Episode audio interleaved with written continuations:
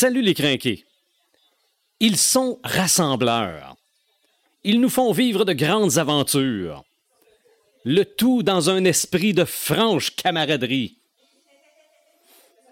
Ils peuvent aussi être diviseurs, détruisant sur leur passage familles et amitiés à grands coups de pige quatre cartes, et en révélant au grand jour la vraie nature des individus.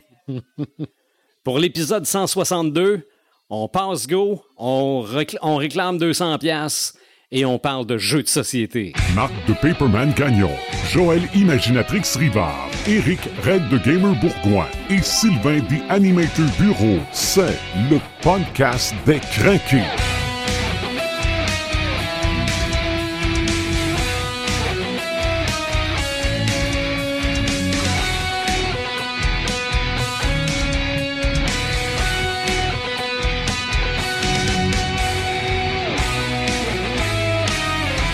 Épisode 162 du podcast des Crinqués. On parle de jeux de société aujourd'hui et on n'est pas dans notre studio. Non. On est au Détendu, un pub ludique à Rivière-du-Loup. Et pourquoi on est au pub ludique à Rivière-du-Loup? Parce qu'on est à Rivière-du-Loup. Et on va parler aujourd'hui de jeux de société.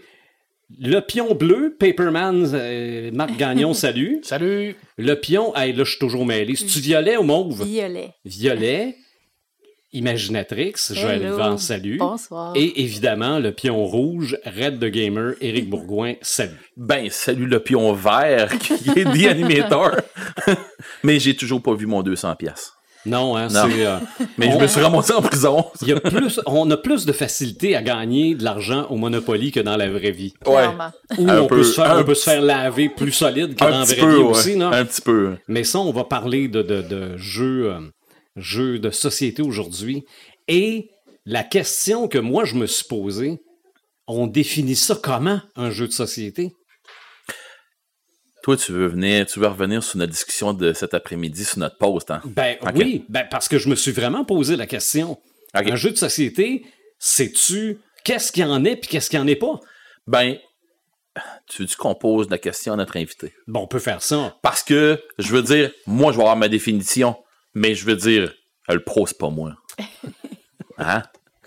On a le grand patron des détendus avec nous autres, qui est... euh, là, c'est un lieu physique, les détendus, mais ça n'a pas toujours été ça. C'est Nicolas. Salut Nicolas. Salut, salut. Comment ça va? Ça va super bien, vous autres? Oui, ben oui, ça va bien. Comment ça va depuis le, le démarrage des détendus, le lieu physique? Écoute, ça va. Il y a toujours des gens. On est super content de la réponse qu'on a. On est en plein cœur du centre-ville. Donc, beaucoup de gens qui arrêtent euh, en s'en allant quelque part ou en revenant de quelque part. Euh, on voulait un lieu rassembleur, Mhm. comme les jeux. Donc, euh, on a tout fait là, pour s'assurer que les gens aient du plaisir quand ils viennent chez nous. Puis je pense qu'on a su livrer la marchandise depuis, depuis le 9 juin déjà. Ça fait Mhm. presque un mois qu'on est ouvert officiellement. Puis voilà. Mais là, euh, moi j'aime ça être euh, invité à quelque part, puis on me donne la patate chaude en partant. Vas-y. Définition d'un jeu de société. Écoute, on dirait que c'est comme à peu près tout ce qui est euh, ce qui est dans la culture geek. Tu, sais, tu te dis ah ça semble intéressant, tu t'intéresses à ça, puis là tu découvres que c'est plus Mhm. large que tu pensais. Puis quand tu penses que tu es en train de voir le bout, tu découvres qu'il y a des nouvelles facettes que tu n'avais Ouais. pas explorées. Quand Donc, tu vas le premier boss, il y a 10 portes après. Absolument, absolument. Donc, quand on dit un jeu de société, c'est quoi? Ben, souvent, les gens vont nous dire que c'est un jeu qui rassemble plusieurs personnes, mais de plus en plus, on voit des jeux solo. Donc, OK? Ah, tu il vois, faut- je savais pas. il faut comme euh, enlever un peu ça de, de notre tête. Donc, le jeu de société devient de plus en plus large. Euh, je pense que le jeu de société prend une place dans le divertissement au sens large. Donc, quelque chose qu'on fait avec lequel on a du plaisir, tout simplement. Mhm. Euh, moi, je préfère encore jouer en groupe. Le jeu de société prend de plus en plus de place en ligne aussi. Donc, Oui. sur les plateformes comme Board Game Arena, etc. Euh, donc, euh, on peut pas non plus définir le jeu de société comme un, un outil physique qu'on partage entre nous. Fait qu'il faut aller vraiment plus large que ça. Puis je pense que c'est vraiment dans l'idée de se divertir, de se surpasser, de trouver une façon de, de faire une espèce de gymnastique euh, cognitive, puis de, de trouver des façons de faire des points ou de réussir le défi que le jeu nous apporte. Je pense que c'est vraiment là qu'il faut euh, qu'il faut mettre le doigt, plus que sur la quantité de personnes, sur le physique ou non physique. Et là, on s'approche beaucoup du jeu vidéo, je sais. Ben, je sais. C'est que moi, l'image qui m'était venue en tête quand je me suis posé la question, c'est quand on jouait au Tortue Ninja à 4, c'est la même borne d'ar- d'arcade, là. C'est un jeu de société?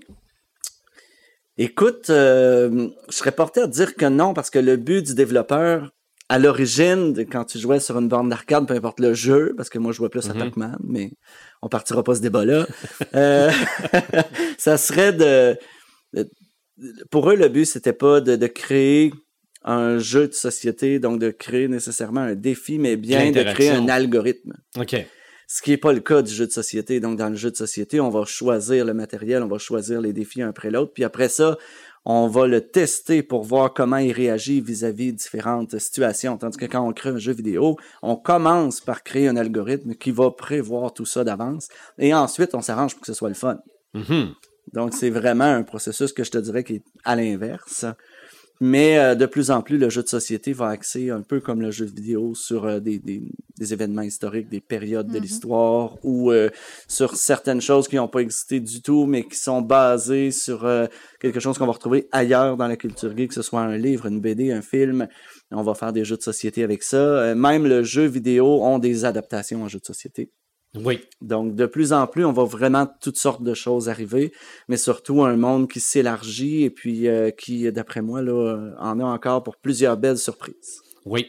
La question plus large, puis là, je te la pose personnellement parce que c'est à toi qu'elle s'adresse. Pourquoi le jeu de société? Qu'est-ce qui t'a amené dans ce monde-là? Euh, je vais prendre une petite seconde. Ah oui. Euh, je te dirais, j'ai jamais été un fan d'écran. J'ai joué à plusieurs jeux vidéo, mais jamais pendant des heures et des heures.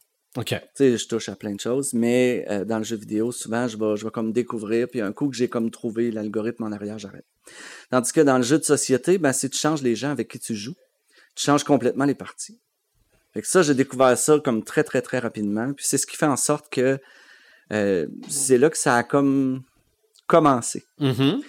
Puis est arrivé après des jeux un peu plus lourds qui m'ont amené plusieurs heures autour d'une table. Puis on dirait qu'on voit pas le temps passer. Des jeux plus immersifs, des jeux dans l'univers de Cthulhu, par exemple, là, le. Arkham Horror, euh, deuxième édition, je pense le premier que j'ai fait. Puis qui était mon premier jeu coopératif, donc un jeu euh, où tout le monde joue ensemble contre le plateau. Ça aussi, c'était un phénomène qui était assez nouveau pour moi à cette époque-là.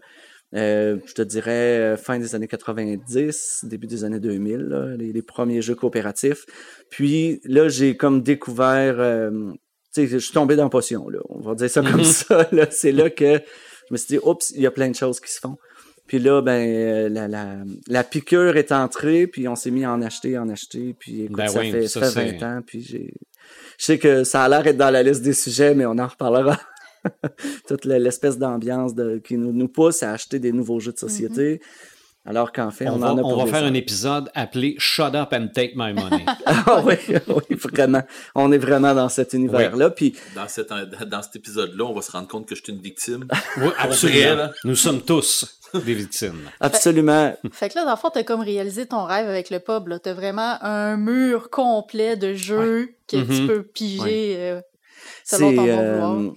Écoute, on a eu un coup de main de la communauté, euh, je te dirais, là, du KRTB. On se promenait Oui, surtout oui, au KRTB. Puis euh, le deal qu'on avait, puis on s'en cachait pas du tout, puis c'est ça qui a, qui a fait naître ce projet-là, c'est qu'à chaque fois qu'on faisait un dollar, on le réinvestissait en inventaire. OK. Puis on le disait à nos clients. Puis les clients s'encourageaient, puis ils disaient, à chaque fois qu'on revient, il y a de la nouveauté. Mais ça fait qu'aujourd'hui, effectivement, on a, euh, et on vient, on a fait l'inventaire en ouvrant, là, il me semble que c'est autour de 460 titres différents à vendre. Donc pas 460 boîtes, mais 460 titres. Mhm. Et il y a 518 jeux ouverts disponibilisés pour les clients. Donc, c'est sûr qu'il y en a beaucoup qui reviennent là, entre les jeux qui sont à vendre et ceux qui sont disponibles pour, pour jouer. Là. Mais euh, tout cet inventaire-là, ça n'a pas été financé. Là. Ça a été euh, créé par la contribution de tout le monde qui est passé nous voir pendant qu'on était mobile, en fait. Oui. Ouais. Parce que ça, ça a duré combien de temps à peu près, le, la période mobile? Un an et demi. OK. Environ octobre 2021, on a ouvert à l'Halloween. Donc, euh, au Café de la Brûlerie. Ouais. Puis euh, Stéphane, ça a été notre premier partenaire dans cette histoire de fou-là.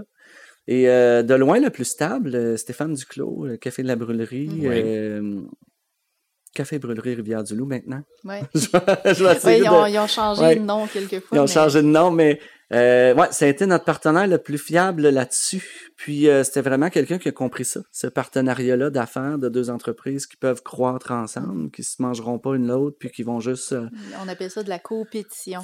Ouais, ben quoique, tu sais, je suis très- je suis quand même très loin du café, mais Ouais, euh, tu sais, on n'est pas en compétition directe, je vais dire ça comme Mhm. ça, mais mais ça a permis à des gens qui avaient jamais mis les pieds au café d'aller au café. Ben oui. Puis là, de découvrir un peu ce que Stéphane faisait, d'y retourner par la suite. Puis euh, c'est quelque chose qui est revenu souvent dans les commentaires euh, quand on se faisait des petits meetings entre nous, là, qui me disaient Écoute, il y a des gens qui sont ici que j'ai jamais vus de ma vie. Puis c'est pourtant, ça fait plusieurs années qu'il est Mhm. ouvert. C'est pas une nouvelle entreprise à Rivière-du-Loup. Mais euh, des gens, puis euh, même à l'époque où on était mobile, les gens faisaient la route pour venir nous voir. On avait des clients de Desjely, des clients de Saint-Fabien, La Pocatière.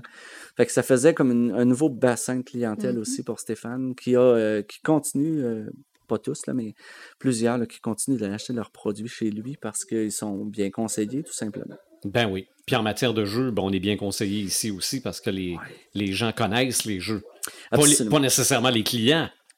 non, non, notre équipe d'animation. Ben oui. Euh, effectivement, on a toujours des animateurs sur place qui vont conseiller des jeux aux gens. Euh, maintenant, ce que je me plais à dire aux gens, c'est euh, un jeu de société maintenant à Rivière-du-Loup, c'est comme un auto. Tu peux l'essayer, puis après tu l'achètes. Ben c'est vrai. ce qui n'a pas toujours été le cas. Il y avait d'autres essayes un autre. C'est ça, mais, Mm. mais je veux dire, il y avait d'autres boutiques, mais qui permettaient pas nécessairement de l'essayer physiquement, de se le faire Mhm. expliquer, puis après ça, de décider est-ce que c'est un investissement qui vaut la Mm. peine, tu sais, sortir du take my money, sais, c'est sortir de ça un peu, fait qu'on peut les essayer tout simplement, euh, que ce soit des jeux plus courts, des jeux plus longs, euh, des jeux avec des gens qui sont habitués, des jeux avec des gens qui sont pas habitués du tout, que le dernier jeu auquel ils ont joué, c'est Monopoly. On fait beaucoup de farces, mais il y en a plusieurs. Ouais, mais attends un peu, là. c'est- Quand tu commences à tomber sur l'histoire de je viens de lâcher Monopoly, je viens de me rendre compte qu'il y a d'autres Mhm. choses après Monopoly. Oui, oui, oui. Ça, c'est hot. Ouais. Mhm. L'étincelle dans les yeux. Oui. le, le- découvrir que, OK, ça peut être autre chose. Il y a des jeux qui n'ont pas de plateau, il y a des jeux qui n'ont pas de dés, il y a des jeux qui n'ont pas de Mm. cartes.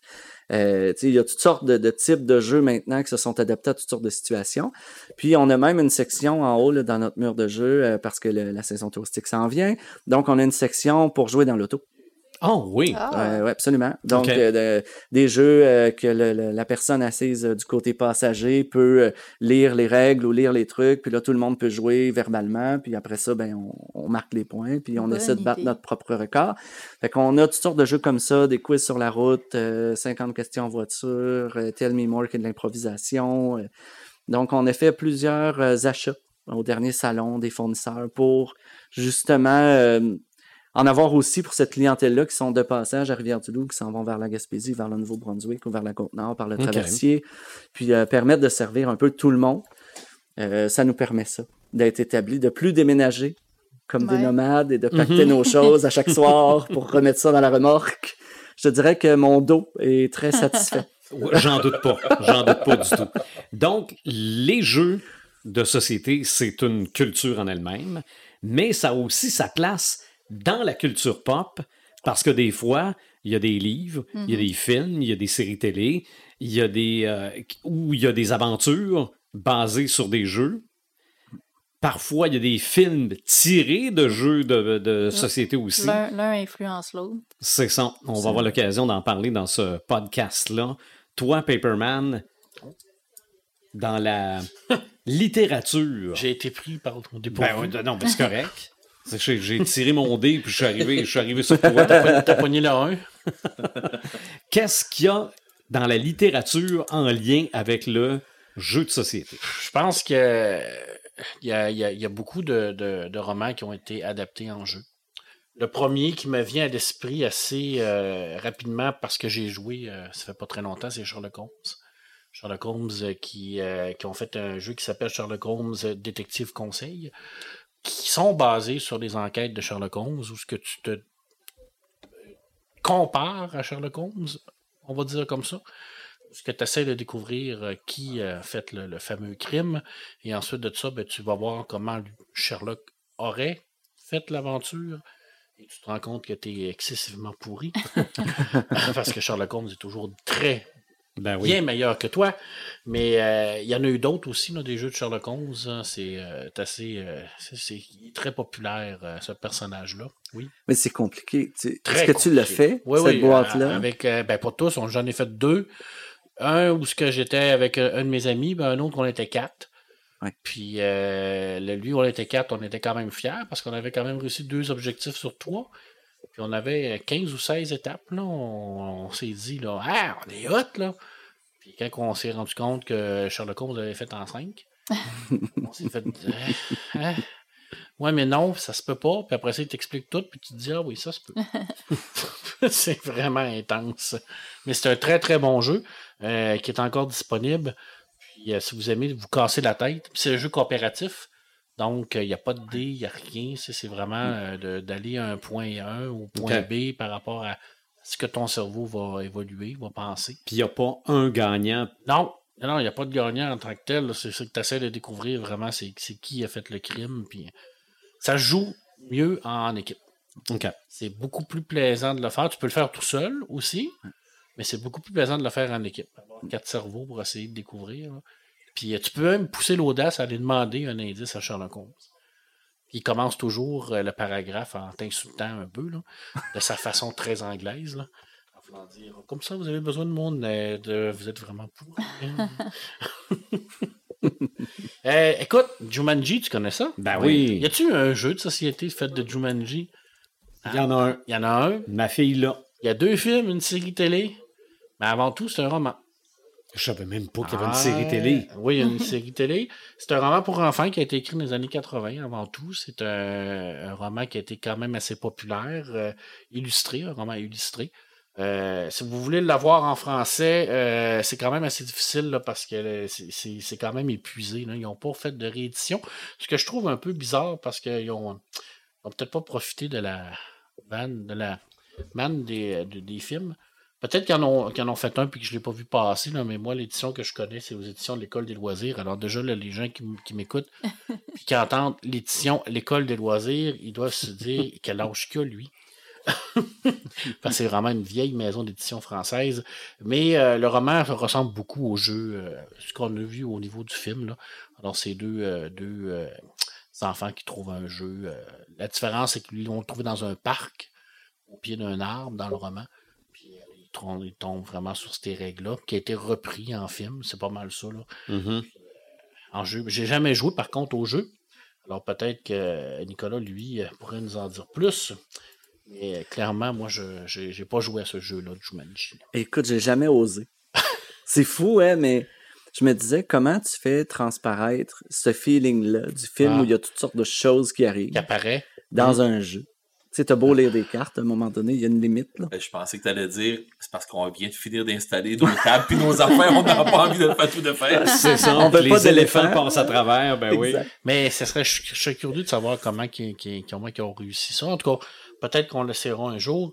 Euh, un jeu que moi j'aime beaucoup, euh, c'est un jeu tiré d'un- d'une nouvelle de Lovecraft qui est Les Montagnes hallucinées. Oui. Alors, Les Montagnes hallucinées, qui est une très longue nouvelle, une de ces, euh, euh, je dirais, les plus importantes avec l'appel de Cthulhu. Euh, et le jeu Les Montagnes hallucinées se joue en mode coopératif et il faut grimper les, fameux, les fameuses montagnes. Euh, et à chaque étape, ben, il y a un de la gang, ou plusieurs, ou tous, qui virent Qui deviennent fous. Ben qui deviennent fous. Alors, il faut essayer de coopérer avec ces gens-là pour ne pas se faire manger par euh, toutes les créatures euh, machiavéliques euh, et innommables qu'il existe. C'est vraiment un super beau jeu. C'est quand même bien. C'est pas parfait. Il y a quand même quelques défauts. Mais j'ai trouvé ça très drôle. Surtout les cartes de la folie. Euh, ils se sont vraiment euh, amusés. Euh, je dire, quand tu fais ton, euh, ton, ton truc coop- euh, coopératif pour essayer d'avoir les bonnes ressources pour passer le genre d'aventure. Puis il y en a un qui, qui- qui est en petite boule d'un coin puis qui pleure parce que c'est ça que sa carte lui dit de faire. Là, tu lui dis, ouais, mais toi, t'as- t'as-tu de la nourriture à nous donner? tu fais comme moi, mais c'est parce qu'il nous reste 10 secondes, le gros et toi, là. Tu fais, ah, t'as t'as raté l'aventure. Bon. Là, tu fais comme, ah non, ça fait là, tu recules. C'est vraiment bien fait. Honnêtement, euh, il y a quand même bien l'ambiance de Lovecraft à l'intérieur. J'ai trouvé qu'il y avait une, une belle ambiance Lovecraftienne. Euh, Lovecraft qui a été euh, adapté euh, souvent euh, en jeu vidéo, en jeu de vidéo, oui, hein, mais en jeu de plateau, là, avec, euh, je me souviens plus comment ça s'appelait, Mansion of Madness, Oui. qui est basé sur les écrits de Lovecraft. Il y en avait un autre aussi avec des, des clous, je me souviens plus comment il s'appelle, lui. C'est Arkham Horror. Arkham Arkham Horror, qui est très, qui, qui est basé aussi là-dessus. Tu as toujours la, la, la- cette ambiance-là de, du- de, de, de, de, pas réussite, je te dirais. Mhm. Sais, c'est très difficile de réussir un jeu qui est basé sur Lovecraft parce que tes, euh, tes, tes- chances sont très limitées. C'est ça. Ben, tu sais, c'est parce que quand t'arrives. T'es condamné d'avance. Ben, souvent, tu sais, dans Mansion of Madness, euh, ça va bien au début, puis à un moment donné, quand il apparaît Mm. une créature euh, innommable, puis que tu y fais face avec un fanal, puis euh, une brique de fromage, tu fais comme, qu'est-ce que je fais? Mais je te dirais que j'ai mieux que ça, même. Euh, la- Il y a à peu près un an, un an et demi, ils ont sorti Cthulhu Death May Die. Oh! Euh, déjà là, le titre est, est évocateur, donc la, la mort peut mourir. Où euh, l'objectif, c'est de juste arrêter un rituel dans différents endroits. Puis euh, vraiment, vraiment intéressant, une coche de plus que Mansion of Madness. Oh, ça c'est intéressant. Selon moi, oui. Oh, oui. Ok, on se prend un rendez-vous. Moi, je veux jouer à ça. je veux jouer à ça aussi, aussi, hein, bon, c'est beau. Écoute, euh, nomme-moi un manga, ça a été adapté. OK? je veux dire que tu passes par Naruto, que tu passes par Cowboy Bebop, euh, par Attaque de Titan, euh, Death Note, euh, écoute, nomme-les toutes, là, ils ont tous été adaptés en jeu de société. là. Euh, les mangas, c'est comme ça, euh, c'est c'est extrêmement populaire, puis euh, je pense qu'ils ont, ils ont trouvé une manne par rapport à ça. Mhm. Demande-moi- Je ne demande pas si j'ai joué, j'ai pas joué. Puis euh, ça, je- je- ça me tente pas tant non plus de jouer à Attack of Titan, par exemple. Genre, Mhm. Tu sais, je veux dire, c'est- c'est- Death Note, ça doit être spécial. euh, Je sais pas, honnêtement, comment tu peux faire un jeu de société sur Death Note? Aucune idée. Mais ils l'ont fait. T'écris dans ton petit calepin le nom d'un des joueurs. Qui meurt? Mm. Là, s'il meurt de vrai. Un, un jeu, euh, Non, ça, un ça me jeu à la loup-garou, là. Ouais. Ouais, ah, Ça serait peut-être. intéressant comme mécanique. Peut-être. Mais non, mais écoute, il y a juste une façon de le savoir. Pepperman, on l'achète. On l'arrête. Ah oui, on le l'essaye. On On le l'essaye. teste. Hein, le Chevalier Noir a des nombreuses adaptations. Hein, The Dark Knight Return, par exemple, Mm-hmm. euh, la, la fameuse série de Frank Miller a été adaptée en jeu. euh. Par contre, je me rappelle à l'époque, c'était des jeux qui jouaient à un ou deux. C'est beaucoup moins intéressant. À partir de là, là. je veux dire, ça c'est moins. Un peu comme les Résidorus. Les Résidorus, qui est basé sur les fameux écrits de Warhammer, a été adapté en jeu. Euh, c'est un, c'est un méga hyper jeu dans le temps de Fa- Fantasy Flight Game, mais qui se jouait à un, à deux. Ben, c'est- un peu. euh, c'est moins, c'est moins plaisant un peu là, de- de- quand tu joues euh, à deux. Mhm. Mais c'est, c'est, c'est quand même un très, très, très beau jeu. Si vous aimez le style, bien entendu, de Warhammer, c'est pas pour tout le monde. Euh, écoute, je pense que toutes les grandes séries de télé qui sont basées sur des romans, que je passe par Lord of the Ring ou que je passe par Game of Thrones, euh, qui sont les plus connus, Assassin's Creed, euh, sont toutes été adaptées en jeu vidéo. D'ailleurs, Assassin's Creed, c'est un jeu. Ensuite, c'est devenu un roman. Et ensuite, c'est devenu un jeu de société. Jeu de société. Puis, euh, c'est aussi des bobettes, chandails. Probablement. Des costumes de GN, Des des, costumes de de, GN, GN à là. Alouette. Là. Mais euh, Lord of the Ring, il y a eu énormément de jeux de société sur Le Seigneur des Anneaux. Euh, ça date pas d'hier, ça date vraiment de, de- de- de- de plusieurs années. Des jeux de cartes, des jeux de société, euh, des jeux coopératifs, euh, des, des- des immenses jeux. Le dernier, là, le, le gros Lord of the Ring, là, il est vraiment beau avec la map là, qui se défait. là, C'est vraiment extraordinaire comme jeu.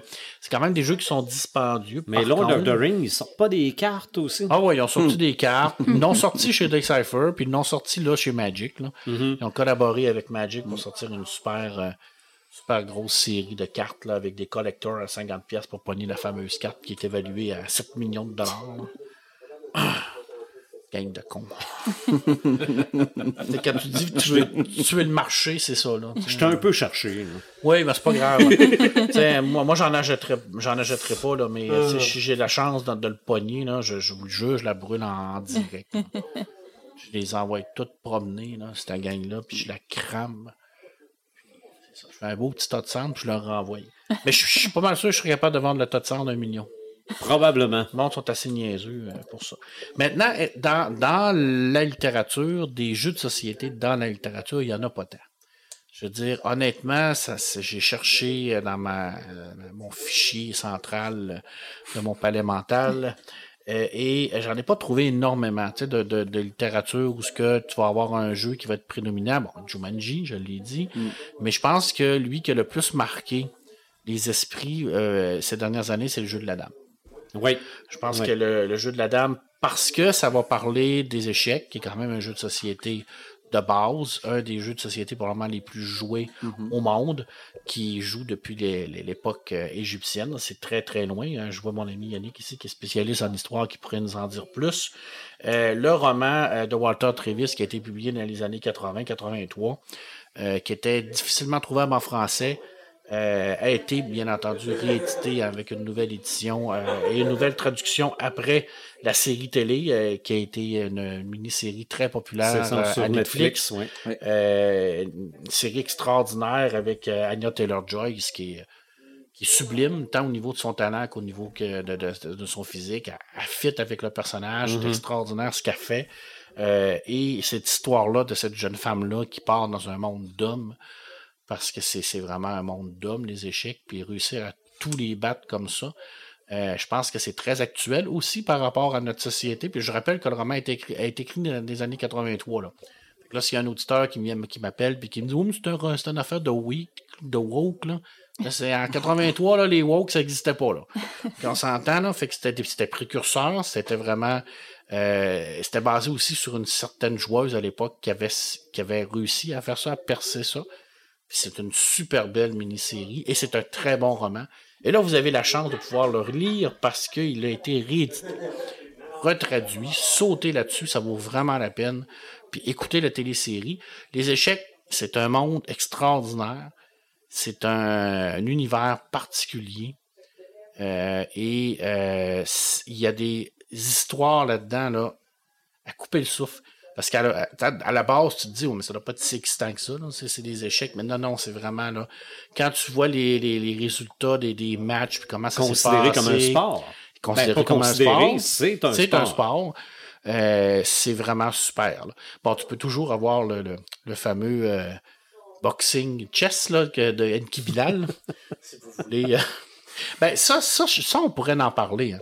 Parce qu'à l'époque, Enki Bilal, dans sa trilogie euh, d'Anthropole, je me c'est ça?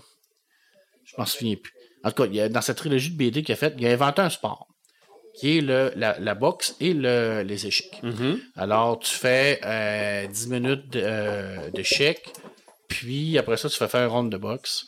Après ça, tu reviens. Et là, Nkibina, lui, il l'a inventé dans sa BD. Ben oui. Et ben, il y a quelqu'un qui, a- qui a décidé dans la vraie vie de le faire. Et c'est devenu réellement un sport pratiqué avec sa fédération, avec ses champions. Euh, et tu peux même regarder ça sur YouTube. Là. Ça vaut vraiment la peine. Là. Tu vois les gens qui s'assoient avec leur grande box, là, faire les, les Ah pièces oui. d'échecs, puis après ça, ils se tapent sa barboulette pendant une minute, puis ils reviennent.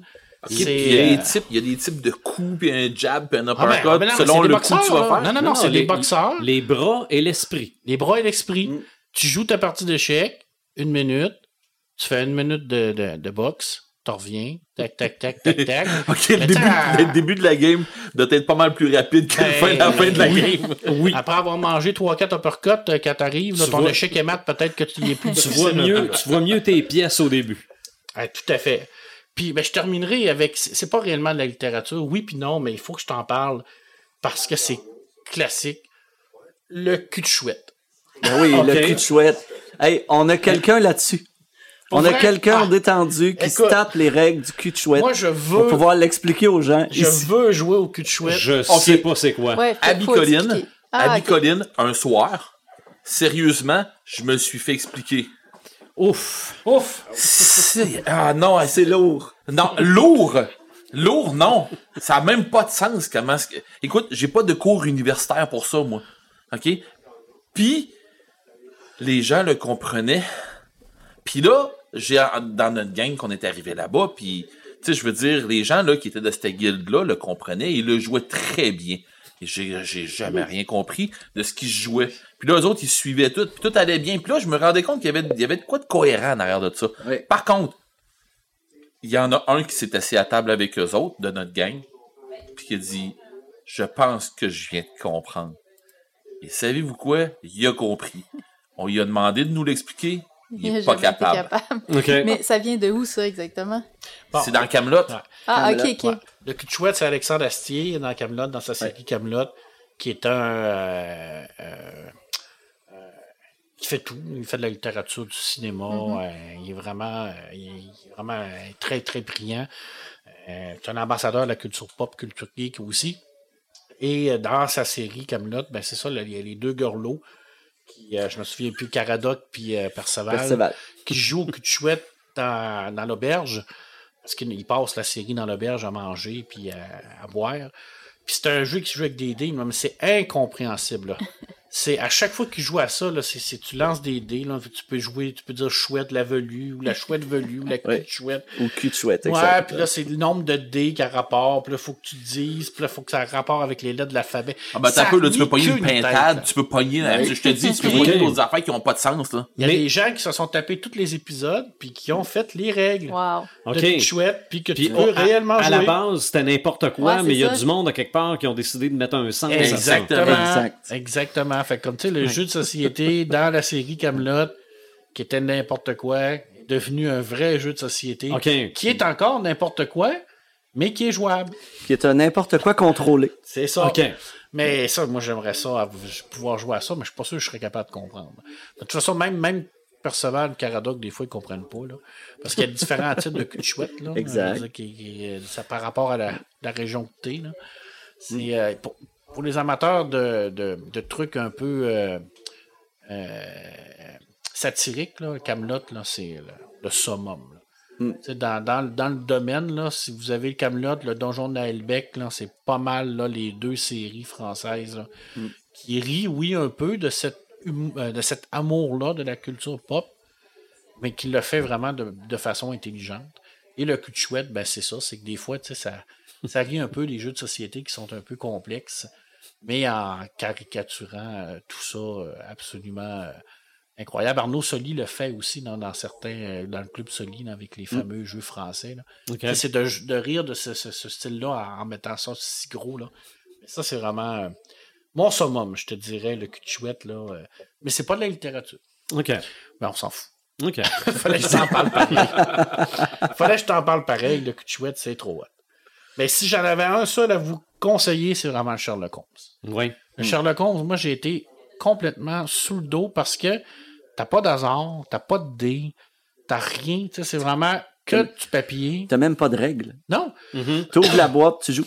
Tu Il n'y a joues. pas de livre de règles. Non, Tu- c'est tu, exactement. fais juste prendre connaissance de tout le matériel qui est dans la Ouais. boîte, puis puis tu déduis. Ouais, t'as ton enquête, puis tu déduis. Puis ça ressemble beaucoup à un livre dont jette le jeu de rôle, parce que tu peux aller à des places, t'as la map de Londres, puis là, t'as, t'as l'enquête. Voici ce qui est arrivé. Go. Qu'est-ce que tu fais? Go. Ben là, je vais aller voir telle personne pour essayer de- d'aller chercher des indices. Puis là, là, tu vas voir dans, le- dans, dans, le, dans le feuillet, ça t'indique ça. Puis là, il faut que tu prennes des notes. T'essayes de deviner c'est quoi qui, quoi qui arrive. Toi, t'adorerais ça. C'est vraiment là, ton style. Puis il y a vraiment zéro hasard. Il n'y a rien là, qui est laissé au hasard. Là. Ce n'est que toi contre Sherlock Holmes. Ouais, mais toi, c'est parce que toi, tu m'as vu jouer dans des games de X-Files que t'as monté, Ah. puis que Ah, tu m'as ça vu les, t'as vu ça, les livres de notes que je me suis Ah. planché, que j'arrivais à la fin, puis euh, je me disais, hey, je peux pas avoir. J'ai un cahier Canada de rempli en trois games. Ah, C'est pour ça que a pas de ça. sens. Il y a- je sais qu'à X-Files, il y a eu un jeu de cartes, mais y a-tu eu un jeu de société X-Files? Oui. OK. Ça, je Mais connais pas. euh, pas super bien coté. Je on, va, on va quand même se dire les vraies choses. Un jeu de cartes non plus, t'as pas très bien coté. Il y, en, il y en a eu un, mais non. On a eu aussi euh, CSI. Ouais. CSI qui a été adapté en jeu de société euh, aussi. Mais euh, Tu fais une enquête, genre? oui, puis il y a quelqu'un qui joue un peu le, le, le- le- le maître du jeu. J'essaie de, de Ah. travailler mes anglicismes. Donc, il y a quelqu'un qui joue le maître du jeu qui donne les indices à gauche, à droite là, euh, au niveau des différentes équipes d'enquêteurs dans CSI, euh, qui est selon moi un peu plus intéressant que X-Files. Mais euh, bref, oui. Mais je suis surpris. Dans toutes, toutes les émissions que tu nous as données, puis dans la littérature que tu as faite, tu nous as pas parlé de Donjons et Dragons puis Stranger Things. Non, parce que c'est dans le C'est domaine un de autre mon... euh, sujet. Ça C'est- sent bien. Ok. Je laisse ça à, à Red. Ok, c'est ben, c'est correct. Moi, je t'ai invité, je peux dire ce que je veux. Oui, euh, oui, absolument. Ouais. sinon, c'est à vous autres de me donner votre plan. Non, c'est pas vrai.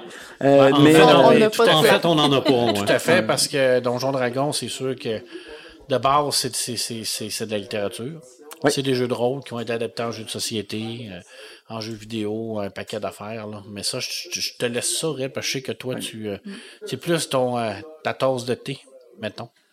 Parce que Stranger Ah, Day, on, on l'a vu dans Stranger Day, ça a eu d'ailleurs une très très grande popularité là, quand la série a été faite. Ils Une ont très même grande influence. très grande influence. Ils ont, ils ont fait une boîte spéci- spéciale de, de Mhm. Stranger Things, un digne pour commencer à jouer à Donjon. là. C'est vraiment là, euh, Il y a un jeu de société Stranger Things aussi. clairement, sûrement. oui, oui, absolument. Ok. Mais C'est tu sais, sûr. pour faire à croire qu'on a un fil conducteur, est-ce que Donjons et Dragons est un jeu de société? On- faire- selon moi, oui. Je Selon vais te moi, mettre- oui. Je vais te faire un challenge tantôt. Ben, moi, je pense que tous les bon. jeux de rôle sont des jeux de société. Mais ça, c'est mon opinion personnelle à moi. Là. Je peux me tromper. Je me Ok. trompe- je me trompe 90% du temps. fait Ah, il reste 10 que- que je me trompe pas. C'est quand même Ça, bien. on appelle ça la chance. Donc, euh, Imaginatrix, toi, tu connais même des gens qui font des jeux de société. Euh, oui, mais pas tant. OK. En fait, euh, tu sais, moi, c'est ça. Je, voulais préparer mon segment en, en allant plus du côté des créateurs, comme que je fais d'habituellement. Mais là, on est venu euh, prendre un verre ici la semaine dernière, puis Oups, je discutais avec. on fait du feedback. je discutais avec Nicolas, puis je me suis dit, Colin, j'ai même pas besoin de faire de recherche. Il, il a l'air de bien connaître le milieu. Puis en fait, euh, ben moi, c'est c'est la question, la première question que je voulais te poser par rapport à ça. Euh, comment est-ce qu'ils sont créés, les jeux de société? Euh, ça serait quoi, à peu près? Oh, attends un petit peu, je vais te régler ça. OK, Tiens. voilà. Finalement, c'est finalement, c'est moi qui ai le contrôle. Euh, en fait, ça serait quoi un peu le cycle de vie d'un jeu, mettons, de la table de création jusqu'à temps qu'il se retrouve ses tablettes dans ta boutique, mettons? Écoute, il y a vraiment plusieurs étapes. Puis euh, c'est très, très, très comparable à ce qu'on va retrouver dans le roman. On en avait parlé là, la dernière fois que tu es passé. Euh, on dit des auteurs de jeux de société. Nous, on en a reçu un euh, la semaine dernière, le 16, euh, Maxime Tardy, qui a créé Earth. Sur la boîte, c'est écrit auteur, Maxime Tardy. Mhm. Donc, c'est pas, pas un hasard. Ce que les gens vont, vont créer d'abord et avant tout, c'est ça, c'est cette mécanique-là. Ce qu'ils ont envie que les gens manipulent, ce qu'ils ont envie, que les, ce qu'ils ont envie, excusez, que les gens fassent sur la table. Donc, euh, vont créer d'abord toutes ces mécaniques-là qui vont mélanger ensemble, un peu comme dans une recette de cuisine. Puis là, ils vont dire, OK, je pense que j'ai quelque chose. Puis après ça, ils vont se mettre à la rédaction d'un livre de règles. Puis ce livre de règles-là peut être envoyé directement chez l'éditeur. Un peu comme on fait avec les nouvelles ou les romans. Donc, l'éditeur, ensuite, va créer tout le matériel. Il y a certains auteurs qui sont plus, euh, plus impliqués, je dirais, dans le processus de création, puis qui vont être là, là pendant tout le processus de direction artistique, parce que, encore là, sur plusieurs jeux, on commence à voir des directeurs artistiques, des illustrateurs officiels, des sculpteurs pour les figurines. Euh, donc, ils vont tous être identifiés un après l'autre. Je sais pas, je sais pas où est-ce qu'on s'en va, mais j'ai, euh, j'ai amené un exemple de Chapters, qui est une adaptation du jeu de rôle Vampire the Masquerade, qui a été créé par Fleos Games, qui est un studio montréalais. Puis, euh, c'est, Chapter 1, en fait. Donc, on déduit qu'il y en aura peut-être d'autres. Mais euh, tout le chapitre 1, cette boîte-là, se déroule sur l'île de Montréal, dans l'univers de Vampire. Donc, ils ont adapté toutes les règles. Puis, on voit très bien sur la page Kickstarter, toute cette différence-là, tous les gens qui travaillent euh, du processus de départ versus l'éditeur, versus la direction artistique, les sculpteurs. Euh, puis, après ça, l'impression, évidemment. On va falloir imprimer ça. Puis, euh, de mettre ça chez un distributeur qui, lui, euh, est mon fournisseur à moi, en fait, puis qu'il va me permettre d'acheter des jeux puis de les vendre aux gens. Donc, entre l'auteur et la tablette, il y a énormément d'intermédiaires. Tout qu'est-ce qu'on voit pas là, quand on Ouais. joue, qu'est-ce qu'on pense pas qu'il y a en arrière. Là. Exact. Puis, euh, je parlais avec Maxime Tardy la semaine dernière quand il est passé nous voir. Euh, lui a connu un succès mondial avec Earth euh, qui est un jeu, euh, un jeu à mi-chemin entre Wingspan et Terraforming Mars, je dirais. là. Donc, euh, pour ceux qui, qui jouent un peu plus, là, sauront un peu le style de jeu dont je parle. Euh, mais un jeu avec énormément de cartes, plus de 250 cartes dans la boîte, euh, plus les pions, plus les, les, euh, les boards, etc. Puis Maxime me disait, moi, je trouvais ça très, très, très important que les gens puissent se le payer. Parce qu'il y a aussi ça. Ben oui. On peut créer le jeu qu'on veut, ça peut être une véritable pièce de collection, mais personne ne pourra l'acheter. Donc, vous voulez garder le prix excessivement bas. Puis, comparé aux deux autres jeux que je vous ai nommés, le Wingspan ici en tablette, c'est autour de 100 puis euh, Terraforming Mars en français autour de 115 OK. euh, le jeu à Maxime se détaille à 80. Donc, on est clairement en bas de ses compétiteurs parce qu'ils ont coupé sur le matériel. Puis ça, c'était quelque chose que lui voulait voir transparaître dans, dans l'œuvre qu'il voulait créer finalement. Mhm. Euh, mais malgré tout ça, il en a déjà vendu 55 000 copies. Wow. Euh, il en a commandé un autre 100 000. Puis euh, on, on pense que c'est un jeu à potentiel. En tout cas, moi, de la façon que je vois ça aller, si on a déjà 155 000 copies en, en circulation, on va peut-être avoir un jeu qui a une espérance de vie à autour de 300 000 copies. Puis même à ça, euh, Maxime me disait, oui, on a fait de l'argent, mais on n'est pas riche avec ça. Là. Mhm. Sais, Donc, il y a- il y, a beaucoup de, de comparaisons à faire. Il faut en vendre une quantité énorme pour qu'à la fin, l'auteur, celui qui l'a inventé, qui a créé ce livre de règles-là, puisse bénéficier d'une cote qui fait du bon sens, puis qu'il puisse pouvoir en vivre. Il faudrait qu'il en fasse plusieurs par année pour réussir à vraiment se tirer un salaire. Il y en a qui le font, là. Ça existe, là, des auteurs de jeux qui ne font que ça à temps plein, mais la majorité des auteurs vont faire autre chose. Ils vont travailler pour des éditeurs, ils vont faire la direction artistique pour d'autres. Il y a moyen de vivre de l'univers du jeu. Mais euh, de le faire de A à Z, c'est vraiment hyper complexe. Et ceux qui le font par les plateformes de financement, que ce soit GameFound, Kickstarter, euh, vont le faire en injectant énormément d'argent. Ouais. Euh, tu parles justement des plateformes, euh, ça a changé un peu la donne. Les plateformes comme Kickstarter, maintenant les maisons d'édition, ou autant les auteurs, j'imagine, qui font plus de l'autopublication, Mm. sont capables d'aller plus loin grâce à ça, sont capables d'aller chercher le financement de départ. Euh, mais ça, ça marche pas tout le temps non plus, un Kickstarter. T'en as-tu, Non. t'en as-tu vu que. T'as-tu vu des, des tendances des fois que ça marche ou que ça marche pas? Ou... Mais c'est comme dans tout et n'importe quoi. Je, je- je parlais avec euh, euh, avec Pepperman euh, quand vous êtes passé la dernière fois, puis on parlait de la culture geek qui se Mhm. transformait, mais c'est la même chose avec les plateformes de sociofinancement. Mhm. Donc c'est quelque chose qui, à la base, servait à lancer un jeu. Puis si la campagne ne fonctionnait pas, il n'y avait pas de jeu. OK. Maintenant, c'est utilisé comme une plateforme de prévente ouais. pour des jeux qui, de toute façon, vont être édités, distribués et imprimés. Ok. Il y a- Et c'est là plus- que je trouve qu'on perd. de. Euh, tu sais, c'est ma seule chance de l'acheter. J'ai pas les chiffres de mémoire, là, mais tu sais, je pense à euh, Lacerda, qui est un auteur italien qui fait des jeux exceptionnellement lourds, mais qui fonctionnent très, très bien, euh, ne passe que par Kickstarter. Puis pourtant, son éditeur, qui est Gus Griffin aux États-Unis, va le faire de toute façon parce que tu mets un Lacerda sur tes tablettes, la clientèle va l'acheter. Mais ils vont passer par Kickstarter parce que l'argent rentre avant, puis ensuite ils impriment, ils n'ont plus rien à soutenir. Ben oui. Fait qu'un un Lacerda sur Kickstarter, en 24 heures, va lever 2 millions, 2 millions et demi, 3 C'est millions de revenus. Euh, non, non, mais, fait que là, jusqu'à quel point la plateforme a pas perdu sa raison d'être, en fait? Moi, Mm. c'est là que je veux aller. Ouais. C'est de dire, quand ça devient un outil de promotion, ça, ça a plus sa raison d'être. Ouais, Mais il y a encore certains jeux qui le font, qui se financent tout seuls. Euh, on a, euh, on a euh, backé dans le vocabulaire, on a précommandé. voilà, euh, de Whiskey Board Game. Bon, Oh. pour des raisons évidentes, on a un bar à whisky ici au détendu, donc Ça a l'air d'un jeu le fun. Ça vient-tu avec des shooters? non, mais c'est un jeu questionnaire. Puis ils ont eu beaucoup de difficultés justement à atteindre les paliers. Puis euh, tu sais, j'ai eu vraiment peur à un moment donné de me dire ok, regarde, ils vont me On rembourser, puis le jeu, le jeu arrivera On tout pas simplement le jeu, pas. Mais justement, ce feeling-là de participer à quelque chose, dans certains projets, on l'a, dans d'autres, on l'a pas du tout.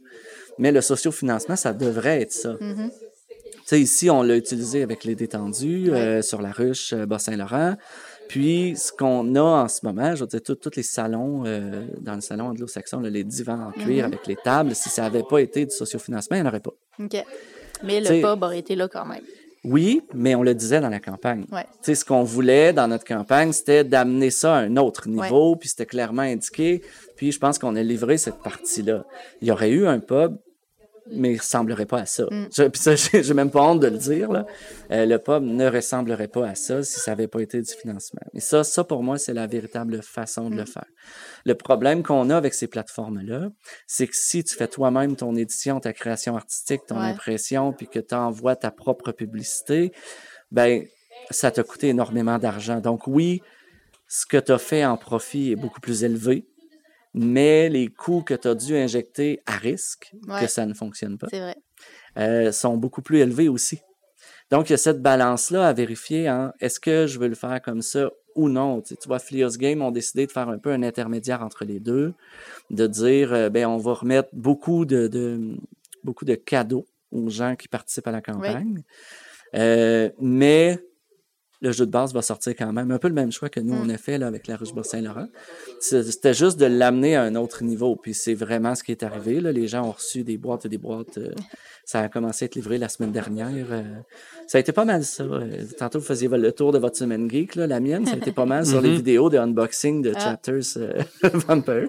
De tout ce qui est québécois me parle plus sur ces plateformes-là. Oui, ben c'est sûr. C'est un choix, c'est un choix personnel que je fais. Euh, je me dis, euh, j'aime jouer, mais j'aime encore mieux jouer québécois. Mm. Donc Ok. ça, c'est, Du jeu euh, québécois, il y en a beaucoup? Du jeu québécois, il y en a beaucoup, il y en a de plus en plus. Euh, on n'a pas beaucoup de jeux 100% québécois.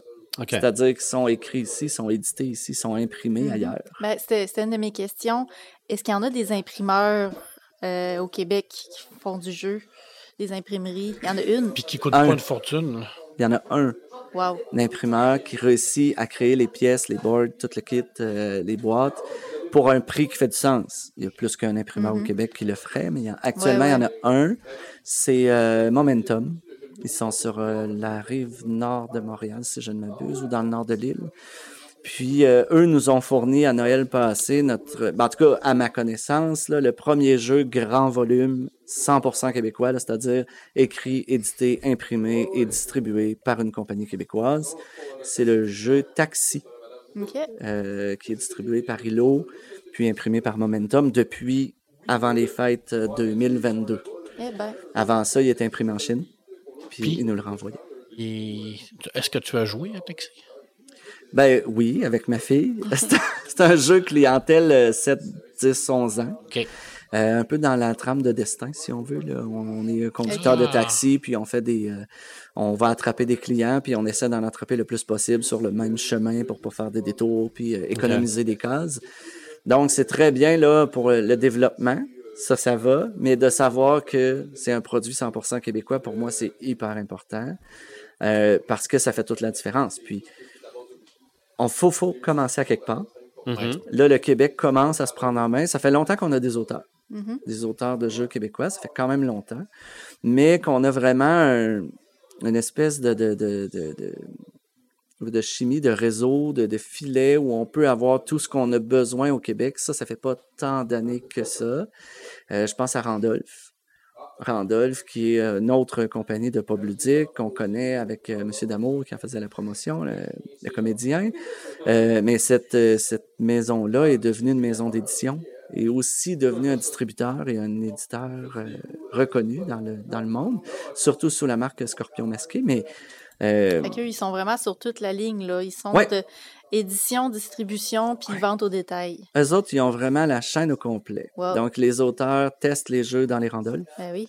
Ensuite, ils les éditent, ils les changent, ils les impriment et ils les revendent à travers la chaîne de distribution et dans les pubs ludiques. Euh, non, non, c'est ça. C'est des gens qui ont compris un peu le, le- le- le capitalisme à travers le jeu de société. Mais d'un autre côté, ça permet à des gens qui n'ont pas ces moyens-là de- d'utiliser cette machine-là. Oui. de, de rentrer dans ce réseau de distribution-là. Et de plus en plus, euh, Scorpion Masqué commence à, à faire des jeux qui sont plus lourds. Ils ont été connus sur des jeux très, euh, très fin de soirée Ouais. ou très, très arrosés. Je vais ça comme ça. Euh, puis là, ils commencent à faire du jeu plus lourd, plus stratégique, plus intéressant selon moi. Euh, puis, ça va ouvrir des portes à des auteurs québécois qui n'auraient pas les moyens de, de prendre un billet d'avion, traverser l'Atlantique pour aller euh, rencontrer quelqu'un en France pour faire éditer son jeu. Parce que oui, ça se fait. Puis quand tu commandes 55 000 boîtes de jeux de société chez un imprimeur, ça ne coûte pas le même prix que quand tu en commandes 4 pour les Oui, faire tester. Ouais. Vraiment pas. Vraiment, vraiment pas le même prix. Mais c'est ça, l'important, c'est de voir ce réseau-là se développer, puis réussir à faire en sorte qu'au Québec, on puisse être autonome. Tu sais, on parle beaucoup d'autonomie alimentaire, etc. Mais je pense que à travers la culture geek qui nous intéresse, c'est important de regarder cette autonomie-là, puis de réussir à la développer, puis que tout le monde puisse en vivre, en fait. Il y a, il y a- Ben oui. il y a beaucoup de ça. Fait qu'on est en train tranquillement de voir les studios apparaître, de voir un peu comme dans le jeu vidéo, on avait vu à l'époque avec euh, le nom m'échappe, mais justement Assassin's Creed. euh, comment Ubisoft, ça s'appelle? Ubisoft. Ouais, Ubisoft qui avait son bureau, ouais, c'est ça. J'ai oublié Ubisoft. Il a l'air qui? Mais euh, tu sais qu'il y avait son studio à Montréal, puis tu sais fait on voit un peu ça qui commence à apparaître un peu partout. Puis c'est ce qui fait que on a un dynamisme qui est intéressant et on a repris euh, ben, on, pas moi, là, mais l'industrie du jeu, je vais dire ça comme ça, a repris aussi les concours de prototypes. Ah, OK. Ça, ça faisait longtemps qu'on. Ben, il y en a toujours qui subsistaient, tu sais, qui Un restaient. peu comme des euh, appels à texte, mais pour Ouais. des jeux. Là. mais pour des jeux, puis euh, les gens viennent avec leurs prototypes pour juste les faire essayer, prendre des Ah. commentaires. Ouais, ouais. euh, puis ça permet aux gens qui sont plus plus assidus dans la dans la culture du jeu de société d'aller tester des choses avant qu'ils sortent. Mhm. Puis ça, de plus en plus, c'est recherché. Ça attire les gens, ça attire les foules. Fait qu'au Salon du jeu Jouet de Québec, euh, l'année dernière, il y avait toute une section réservée pour des gens qui faisaient du prototype. Il était 12. Puis il y a eu un concours, les gens votaient avec un prix du public, etc. Mhm. Mais ça, ça recommence. Puis je trouve que ça amène l'envie de créer un jeu, puis de Ben créer oui, quelque absolument. chose, puis de d'avoir ces, ces fenêtres-là ouvertes pour, euh, pour justement en parler, le faire tester, savoir si c'est bon, si c'est pas bon. Ils sont à différents niveaux aussi, là, les 12 qui étaient au Salon du jeu et jouets euh, l'année dernière. Il y en a qui étaient plus en conception initiale, il y en a qui Mm. étaient plus à la fin, il y en a que tous les jetons étaient faits. Euh, fait que, ils sont à différents niveaux, puis c'est intéressant de voir ça. Puis souvent, ça va être de plus en plus aussi mis en valeur. Euh, ça fait quelques années déjà, mais la boîte, euh, la boîte euh, dixième anniversaire de pandémie, euh, dans la première page, il y avait le sketch du jeu avec un texte de l'auteur qui disait, tu sais, d'où est-ce que ça y est venu, pourquoi il a créé ça, puis il a fait une place dans son livre de règles pour ça. Justement, pour dire aux gens, tu sais, le jeu de société que tu as aujourd'hui devant toi, ben oui, ça a parti sur une feuille 8,5 par 11 avec Mhm. des crayons de couleur, puis on a fait différentes lignes, puis c'est comme ça qu'on l'a testé. Mais tester un jeu, c'est des centaines et des centaines d'heures. Ouais, pour trouver Ouais. les failles, pour euh, essayer tous les Mm. scénarios. Puis, euh, Exact. Fait que je trouve ça vraiment, vraiment comparable entre l'édition régulière d'une Mhm. nouvelle ou d'un roman, mhm. puis l'édition d'un jeu de société. Les étapes sont similaires, ou pour ne pas dire identiques ou presque. Euh, c'est sûr que c'est plus... euh, il faut accompagner peut-être un peu plus, parce que Mhm. les gens connaissent pas les règlements, puis là, tu veux les faire jouer, tandis que quand tu fais, quand tu lis un roman, ben, tu sais, aussitôt que les gens savent lire, ben, tu le laisses lire, tu pas besoin d'être là. Mais dans le jeu de société, il faut que tu sois là pour recueillir ces commentaires-là. Mais sinon, le processus est vraiment similaire. Puis il y a beaucoup actuellement de, de, de pression qui se fait par l'Association des jeux de société du Québec pour reconnaître le jeu de société comme un produit culturel. Euh, on pense à des jeux comme Dixit où les images sont vraiment spectaculaires, Ouais. euh, à moitié abstraites, disons-là, Il y, a, mais il y a ça qui est nouveau dans le jeu de société à cette heure, c'est qu'on y va vraiment avec un visuel qui est incroyable Oui. comparativement avant que c'était très euh, c'était très straight là, un peu si on veut là, c'était pas euh, super développé. Puis, je prends, je prends toujours l'exemple de Wingspan parce que c'est celui Ouais. qui m'a le plus marqué. Mais tous les oiseaux, toutes les cartes ont été faites par des artistes qui dessinent au Prismacolor. Donc, Oh. tout- il y a- tous les oiseaux ont été faits à la main et reproduits sur les cartes. Fait que chaque carte a, est en soi une œuvre d'art qui Mm. a été signée par l'artiste, qui, qui repose euh, probablement à quelque part. Je ne sais pas s'ils en ont vendu pour financer le jeu, ou... mais assurément qu'il y a quelqu'un quelque part qui a tous les oiseaux de Wingspan dans un cartable, ou je le souhaite dans des cadres sur des murs, euh, parce qu'ils sont vraiment beaux. Mais on, on axe beaucoup sur le matériel, sur la beauté de ce qu'on sort. Puis ça aussi, ça amène le jeu vraiment sur un autre niveau. Mais il y a beaucoup de, comme je disais, de, de mémoires qui sont faits pour reconnaître ça. Entre autres, le principal problème qu'on a, c'est celui de la langue, de la loi 101. OK. Donc, tu sais, prenez une boutique comme l'Imaginaire. J'imagine que la majorité des auditeurs qui, qui vivent au Québec, en tout cas, ont déjà mis les pieds dans l'Imaginaire, euh, que ce soit à Québec ou à Montréal. Mais tu peux aller à l'Imaginaire, acheter 25 mangas en japonais, si Mhm. tu veux. Ils vont te les vendre, ça va leur faire plaisir. Mais tu peux pas acheter un jeu en anglais s'ils n'ont pas une copie francophone à prix similaire. OK. C'est vrai. Fait que, tu sais, il y a vraiment un clash qui est à régler, disons. Là.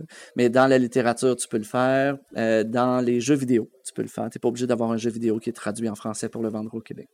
Mais euh, si on vend un jeu de société qui est seulement en anglais, selon la loi 101, il faut prouver euh, aux gens de la charte, si jamais il y en avait un, que c'était pas disponible en français. Et quand on dit pas disponible, c'est pas disponible en ce moment en inventaire, c'est disponible créé. Point. Fait qu'aussitôt qu'il a été traduit, théoriquement, on n'aurait pas le droit d'avoir que la copie anglophone sur nos tablettes. Fait que c'est une problématique, surtout quand on considère euh, le prix. Mm. Le prix de la traduction versus C'est ça, le ça fait monter le prix. Ça fait quand même beaucoup de choses qui expliquent au final le prix d'un jeu, pourquoi que ça se vend dans les 80 jusqu'à Mhm. 100 dollars et plus. On pense à toute la chaîne qu'il faut nourrir en arrière de ça. C'est comme la chaîne du livre, mais là, Oui. c'est la, la chaîne du jeu de société. Euh, le- tout le travail en arrière des illustrations, en arrière du graphiste, l'auteur. Après ça, tu as tous les paliers pour se rendre jusqu'au magasin. Puis c'est vrai que la traduction, euh, c'est des frais de plus. On en, on en a déjà souvent parlé. euh, à chaque fois qu'il y a une traduction, il faut, faut débourser un petit peu plus. Oui. Euh, tu sais, tu parlais de quantité de personnes. là, je le cherche rapidement, puis pour faire exprès, je le trouve pas. Mais derrière Chapter, je pense qu'ils sont 17. Wow. C'est un travail d'équipe. C'est ça. C'est vraiment une équipe complète, multi, euh, multidisciplinaire, qui va réussir à, à livrer un produit qui va répondre aux attentes des gens qui vont l'acheter. là. Mhm. Puis, mettons là, que moi, je veux encourager Québécois. Là, je me lance là-dedans. Puis, j'ai pas un pub ludique là, qui peut me conseiller dans mes jeux. Là. Je regarde vers où pour savoir c'est- est-ce que c'est québécois? Tu sais, les livres, je prends le nom de l'auteur, je le, je le google rapidement, je peux le savoir. Mais les, les jeux, y a-tu un. Y a-tu une marque euh, mais Une faite au pastille Québec, bleue? une pastille bleue? Mais on commence à la voir de plus en plus, pour vrai. Euh, donc, une fleur de lys directement. OK. Ils la posent pas sur la boîte. Souvent, ils vont la poser sur l'emballage en plastique autour de la boîte. Euh, mais euh, c'est vraiment à développer. Parce que, à part si tu connais les studios d'édition, Ouais, c'est ça, quand Mhm. on connaît pas non plus les c'est éditeurs. pas, euh, c'est pas très bien identifié. Je vais dire ça comme ça. Fait que dans le fond, on pourrait dire que le marché a explosé plus vite que Oui. le marché québécois a suivi, dans le fond. Là. Il y a une adaptation à faire. Mhm. Puis, euh, ça va tellement vite qu'on a des jeux ici qui n'ont pas en Europe. Ils ont des jeux en Europe qu'on n'a pas ici. Ben voyons. Euh, oui, oui, absolument. Il y a des gens qui vont en voyage puis qui ils ne retrouvent pas les jeux. Nous, on a une grosse clientèle de, Français qui viennent au pub ludique. Avec le cégep de Rivière-du-Loup, il y a beaucoup de Français qui étudient, qui étudient à Rivière-du-Loup. Euh, puis ils viennent nous voir, puis ils cherchent des jeux, puis on les a tout simplement pas. Je peux même pas les commander. Fait que c'est là que je me suis rendu compte qu'il y a une grosse distance parce que l'éditeur va pas nécessairement toujours internationaliser le jeu. OK. Donc, euh, c'est pour ça que la majorité de nos maisons de distribution vont dans les salons Mm. à Cannes, euh, en Allemagne, à Essen, pour essayer d'aller voir qu'est-ce qui se fait pas encore ici, puis réussir à l'éditer ici. Euh, une belle main levée, une belle main d'applaudissement, je veux dire, pour euh, Distribution Dude, qui fait ça, euh, distributeur de Montréal, puis qui achète les droits.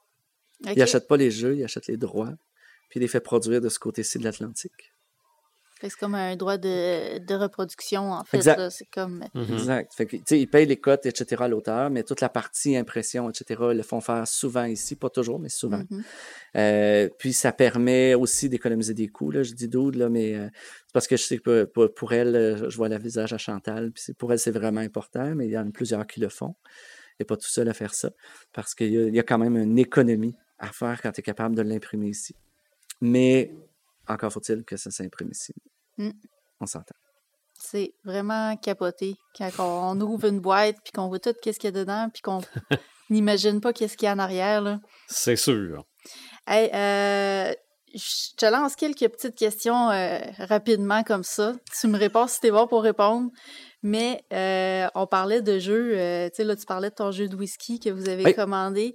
Des jeux à cette heure-là, c'est rendu, il y en a pour tous les goûts, pour tous les types de passions. Pour... Fait que je te demande un jeu, mettons, pour euh, les amateurs d'art. Lequel tu me conseillerais? Je te dirais Canva. Mhm. C'est mon, mon coup de cœur en termes d'art, mais euh, on va recevoir bientôt. euh, comment ça s'appelle? Comment ça s'appelle? Je pense que c'est chef-d'œuvre, qui est vraiment spécifique sur un. C'est une espèce de jeu questionnaire sur l'histoire de l'art. OK. euh, qu'on va recevoir prochainement. Mais Canva, ça reste un truc qui est très artistique comme concept. On joue avec des acétates, en fait, qu'on empile de différentes façons pour créer euh, la meilleure toile possible. Puis on va insérer trois acétates dans une pochette qui vont aussi nous donner le titre de l'œuvre qu'on a créée. Donc, on est vraiment dans le processus de création, d'inspiration, etc. Puis, euh, même que le plateau, c'est euh, c'est juste une espèce de toile qu'on déroule, puis qui Ouais. est toute tachée de peinture.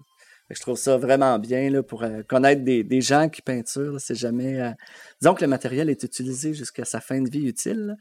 Puis euh, Canva a fait un petit clin d'œil là-dessus. là. Je trouve ça vraiment intéressant. Puis ils nous ont sorti une extension qui s'appelle Réflexion, donc qui amène des parties miroirs.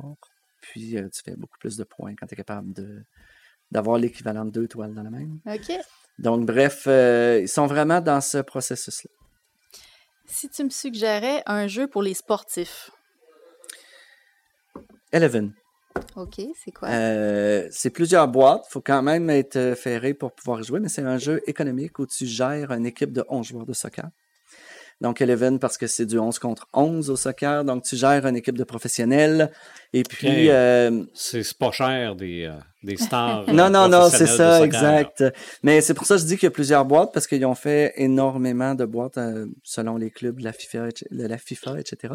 Mais euh, ce qu'on ce qu'on m'a dit, moi j'ai hâte d'y essayer parce que c'est mon genre de jeu quand on tombe dans les jeux économiques. Mais euh, ce qu'on me disait, c'est que oui, on joue des matchs, mais l'objectif c'est plus en arrière, la gestion du recrutement, la gestion de la publicité pour que les estrades soient pleines, etc., etc., plus que le résultat du match en soi. Donc, c'est pas un jeu où on joue à un match de soccer, c'est un jeu où on gère une équipe.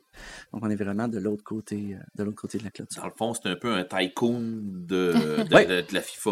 Ouais, exact. C'est un tycoon de la FIFA. Je- ouais. J'aime ton esprit euh, de, de- Les liens. Ouais, vulgarisation, c'est super. Euh, tu nous suggérais un jeu pour les cinéphiles. Un jeu pour les cinéphiles. Là, euh, là tu m'en demandes une bonne. Parce, parce que souvent, quand on est dans les adaptations, Ouais, on rend pas ce que le cinéphile recherche. ouais, c'est Je sais pas si tu comprends. Souvent, on le rend pas comme il faut, ou les gens ont pas nécessairement la même idée, ou parce que tu veux pas non plus jouer à un jeu qui refait exactement ce qui se passe dans le film, Ouais, c'est ça. scène par scène. Donc, euh, mais un jeu pour les cinéphiles. Ils n'ont pas Rapidement, encore, ça ils ont me pas vient encore pas. sorti de jeu là, de, d'un directeur de film qu'il faut qu'il monte ses films. Ou... Écoute, probablement, mais là, là, pendant qu'on se parle, ça me vient pas du tout. Ben, moi, j'en ai un que j'ai joué longtemps, puis qui joue justement à la télévision, puis ainsi de suite. Euh, CNIT. Oui, oui, Oui. oui. Ah. oui. Tu sais, c'en est un, ça, mais il est pas, euh, il, il est pas ramené au goût du jour. Mhm. Non, c'est ça, il y a trop de stocks vieux, tout ça, puis il serait dû pour être remonté. Mais le CNIT, sûrement le mettre en board, tu sais, un peu comme un style, euh, euh, c'est quoi, donc, euh, pas quelques arpents de piège, c'est ça? Oui. Ben, Avec Ouais, le gâteau, là, ouais. euh, Ah, Trivial Poursuite, ouais. Un genre de Trivial Poursuite, euh, c'est dans un style Cinéma, comme ça. il doit en cinéma. avoir certains. Il me semble qu'il y en a un cinéma. Un genre de Trivial Poursuite cinéma, mais je pense que c'est un brin pointu. Vraiment. Vraiment. Puis euh, les jeux questionnaires sur Harry Potter qui sont Oui. pas faisables. Ah ouais? non, mais on s'entend, là. Moi, je les ai Moi, pas. euh, Je relève le défi des- avec sa fille, moi. J'ai des, j'ai des Trivial Pursuit sur le MCU, là. Ah oui. hum, Qui, qui a tenu le rôle de, de, de, de- de- du soldat adjoint qu'on voit dans la séquence? Non, non, c'est trop. là. C'est- Ça, c'est- c'est tous pour un. Là, Ah, presque. J'aurais peut-être le Villainius de Marvel. Ah oui? Ah oui, oui. Ouais. Villainous, qui est un jeu euh, 4X, donc que tout le monde a des petites règles un petit peu différentes, mais qui est vraiment dans l'univers de Marvel, où tu joues un vilain de Marvel. C'est le principe de Villainous, c'est qu'on joue pas les héros, donc ils ont un peu inversé la chose. Mhm. Puis, euh, probablement que j'irai avec ça. Mhm. Mm. Et euh, un pour les amateurs d'horreur. Écoute, ça, j'en ai beaucoup actuellement. ça, ça fait comme flash-flash dans ma tête. Euh, un, je vais dire amateur d'horreur, ceux qui aiment le suspense, mettons, là. Euh, Piège obscur, qui est vraiment, euh, c'est un jeu coopératif dans lequel on est dans un, une espèce de labyrinthe où il fait noir, on s'éclaire avec des chandelles. Puis, euh, on éclaire seulement la tuile où on est et les tuiles adjacentes. Puis quand on se déplace, ben forcément, il y a des tuiles qui tombent dans l'obscurité. On les envoie dans la défausse. Fait que si bien que quand tu reviens sur tes pas, se le labyrinthe a soit la même changé. puis je trouve que le matériel de ce jeu-là, il est tout en noir et blanc. Euh, la, défa- la, la pioche, excusez pour les tuiles, c'est une chandelle. Puis le but, c'est de trouver les clés puis de trouver la porte avant que ta chandelle s'éteigne. Fait qu'on voit vraiment la chandelle physiquement descendre. Euh, Tout le jeu est noir. Euh, ça, avec trois, quatre chandelles, on a ce feeling-là de, de suspense, de stress un peu qui monte, de dire je vais-tu réussir, je vais-tu pas réussir? On n'est pas dans l'horreur. Horreur, Mhm. Ah ben, Mais on n'est pas pognes des loin. monstres dedans aussi, là. Oui, oui, oui, il y a des ça, monstres là. dedans, tout ça, mais tu sais, tu fais pas, tu fais pas le saut, tu fais, tu sais. Mais euh, je trouve que de, dans la dernière année, je te dirais, c'est le jeu à thématique d'horreur auquel j'ai joué qui est le plus, euh, le plus immersif. Là. Où est-ce que tu le vois vraiment, où est-ce que tu le sens, où est-ce que ça te stresse pour vrai. Mais euh, sinon, euh, Cthulhu Death euh, j'ai adoré ce jeu-là. Euh, presque impossible, comme tout ce qui se fait dans l'univers de Lovecraft, mais, mais, mais très bien rendu, très bien fait. Le matériel est super beau. On a de la figurine, des tuiles de plateau, des scénarios différents. Donc, chaque boîte a six scénarios. Fait que je, je le trouve très bien, mais on n'a pas ce petit feeling-là de stress. Mais on est vraiment dans un univers, euh, un univers plus d'horreur. OK. Je t'en donne un dernier, un pour les amateurs de culture japonaise. Euh, J'irai avec euh, Namiji. C'est chiant, ça. Ah, mais il y en a plusieurs. C'est tough. Mais là, je- écoute, je saurais pas te dire si c'est japonais ou si c'est chinois. là. Ah, oui, Je, je vais dire asiatique. Oui, on va y aller avec la culture Je vais y aller sur le asiatique. safe, je vais dire asiatique, mais euh, euh, on a eu euh, Tokaido qui a connu un grand succès, puis son, son petit frère Namiji ou Najimi euh, se passe dans l'eau. Euh, plutôt qu'avoir un chemin linéaire sur une montagne, on est vraiment euh, en cercle dans un océan. Donc, euh, j'irais vers ça. Le matériel est vraiment bien. Sinon, Tang Garden, que j'ai adoré parce que c'est du placement de tuiles, c'est très simple, très facile à prendre en main, mais toutes les pièces sont 3D. OK. Donc, quand tu fais un gazebo, c'est un gazebo 3D. Quand tu plantes un arbre, c'est un arbre 3D. Euh, fait que c'est une boîte qui, au final, tu fais un jardin qui est super beau, puis tu fais des points en fonction du décor que tu vois, mais aussi de ce qu'il y a à l'extérieur des murs du jardin. Donc, tu peux poser des tuiles euh, debout sur le plateau. Fait qu'à la fin, là, tu te penches, puis tu regardes, oui, je vois le dragon, oui, je vois la lune, oui. Fait que euh, j'ai trouvé que Tang Garden aussi était, était là-dedans. Par exemple, on est vraiment en Chine avec Tang Garden. Cool. on n'est pas au Japon du tout. tu vois, le seul, le seul pour question asiatique que j'aurais, moi, c'est Turo. C'est Ouais. pour la philosophie du Ouais. jeu, point. Mhm. Mais sinon, euh, à deux, honnêtement, j'en ai vraiment beaucoup finalement. Mais c'est- c'est là qu'on voit que vraiment, il y en a de tous les types à ce Ben temps-là. oui. On est plus dans le- on est rendu loin du Monopoly puis euh, Jour du de risque, paye. là. Oui, oui. Jour- oui, et ça a été réédité jour de paye. Mhm. Euh, L'année dernière, un jour de paye tablette, Est-ce qu'ils font des virements combien bancaires? ça coûte? Non, mais acheter un jour de paye aujourd'hui, là, combien ça coûte selon vous en dollars canadiens? J'ai aucune pas. idée. Moi, je paierais 30$ piastres pour ça. C'est un prix suggéré à 69,96. Wow. Ouf! OK. C'est vrai que l'inflation. C'est là qu'on est rendu. C'est le même jeu là, le- au Mhm. niveau des règlements. là, le matériel a été revu, le visuel a été revu, mais je veux dire, c'est le même jeu là, Hmm. à 70 OK. J'en ai, j'ai plusieurs autres suggestions ont- pour ce prix-là. Oui, c'est ça. En fait, ils ont essayé de suivre le marché des, Oui. des, des jeux plus, euh, plus à jour. Là. OK. Je terminerai avec un, un dernier petit truc. Mhm. euh, dans le fond, euh, j'ai pas fait de recherche, mais il y avait un truc dont je voulais vous parler. On a parlé de Kickstarter puis de qu'est-ce qui provoque le succès. Il y, a eu, euh, il y a eu un jeu qui a connu beaucoup de succès sur Kickstarter et c'était Exploding Kittens, Oui. Oui. qui euh, a Que vraiment je connais grâce à Red. qui a, qui a vraiment fracassé des records. En fait, des fois, ça arrive quand tu mets de quoi sur Kickstarter, tu veux atteindre un certain montant, puis il arrive quelque chose, tu comprends pas, ça explose. Mhm. Puis dans ce cas-ci, c'était vraiment le cas. En fait, eux, ils voulaient juste avoir un 10 000 pour éditer environ 500 jeux. C'était ça leur objectif de base. Mais le 10 000 ils l'ont atteint en 7 minutes. OK. Après sept jours, il avait battu le record du plus grand nombre de contributeurs sur Mm. Kickstarter. Puis après un mois de campagne, à la fin de la campagne, il avait atteint les 8 700 000 dollars environ pour 220 000 contributeurs. Fait que là, il était comme un peu dans la marde avec ça. C'est comme, il fallait fournir la demande. Mais euh, ce succès-là, en fait, il a été expliqué dans un documentaire qui s'appelle euh, La science du succès, qui est disponible présentement sur Télé-Québec. On parle du succès en général. euh, tu sais, on parle de, de la Mona Lisa, pourquoi Faut que les gens tripent vraiment beaucoup là-dessus. Puis, euh, ça explique un peu c'était quoi l'équation qui était en arrière du succès de ce jeu-là, puis comment qu'on peut essayer peut-être Mhm. de reproduire cette équation-là quand on, quand on lance un truc ou quand on va avoir du, suc- du succès dans la vie. Fait que euh, la science du succès sur Télé-Québec, allez jeter un petit coup Oui. d'œil là-dessus. Il y a un petit, euh, il y a un petit clin d'œil à Exploding Kittens. On raconte un peu leur histoire là-dedans. Ah, c'est tellement n'importe quoi, puis c'est tellement divertissant. Ah, c'est fou. C'est fou, fou, fou. Je veux dire, tu te casses pas la tête. T'es pas fâché quand tu perds. T'es content quand tu gagnes, mais ça, c'est, c'est, c'est le propre de bien des jeux. Euh, bon, moi, à l'écran, les jeux de société, je vais régler le problème avec Marc tout de suite. Il y a un film qui s'appelle Ouija. Il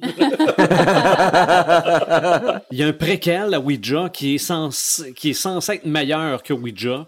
Ouija Donc- le commencement? Euh, non, je, le, le- ça doit- quelque chose de même. Y a-tu un Ouija 2 puis un Ouija 3? Non. Non. Mais euh, Ouija date de 2014. Puis si je parle de Ouija, ben j'ai pas le choix de parler de l'exorciste. Il y a la planche de Ouija qui est dans ce film-là, évidemment. Euh, Clou. Bon. euh, oui. Clou, on a fait un film avec Clou, avec tous les personnages, euh, Miss Scarlett, euh, ma- ma- Miss White, euh, le colonel Moutarde, euh, tout le monde est là-dedans. Un film que je n'ai pas vu, mais qu'on m'a dit, faut que tu parles de ça, Zatura, A Space Adventure. C'est la même affaire que. C'est la même affaire que Jumanji. Mm. OK. Mais c'est dans l'espace. Un petit peu plus. Euh, The Divine Move, c'est un film sud-coréen. Je pense pas que personne ici ait vu ça, là. Mais c'est basé sur un jeu très populaire en Asie qui s'appelle le jeu Go. Ah oui. J'en Ouais. connais pas plus. Moi non plus. Battleship. Mhm. On en a parlé à la fin de notre dernier podcast. Je l'ai regardé. Ouais. Et t'es encore vivant. J'ai cherché longtemps le lien Tu avec le l'as-tu jeu. trouvé finalement? À la fin, là, oui, À la là, fin. mais bien honnête, là. Ah, Engagez-vous des scénaristes. Je savais qu'ils sont en grève, là, mais Mais il l'était pas dans ce temps-là. 2004, un jeu qui s'appelle Word Wars, c'est basé sur Scrabble. Ça, ça m'intéresse de savoir comment ils ont fait un film. ouais, mais non, ben, en tout cas, c'était basé sur Scrabble. C'était probablement des joueurs de Scrabble. Mais on, dans la liste, plusieurs listes de films ou séries basées sur des euh, jeux de société, on a mis Détective Pikachu et probablement tout ce qui a rapport à Pokémon.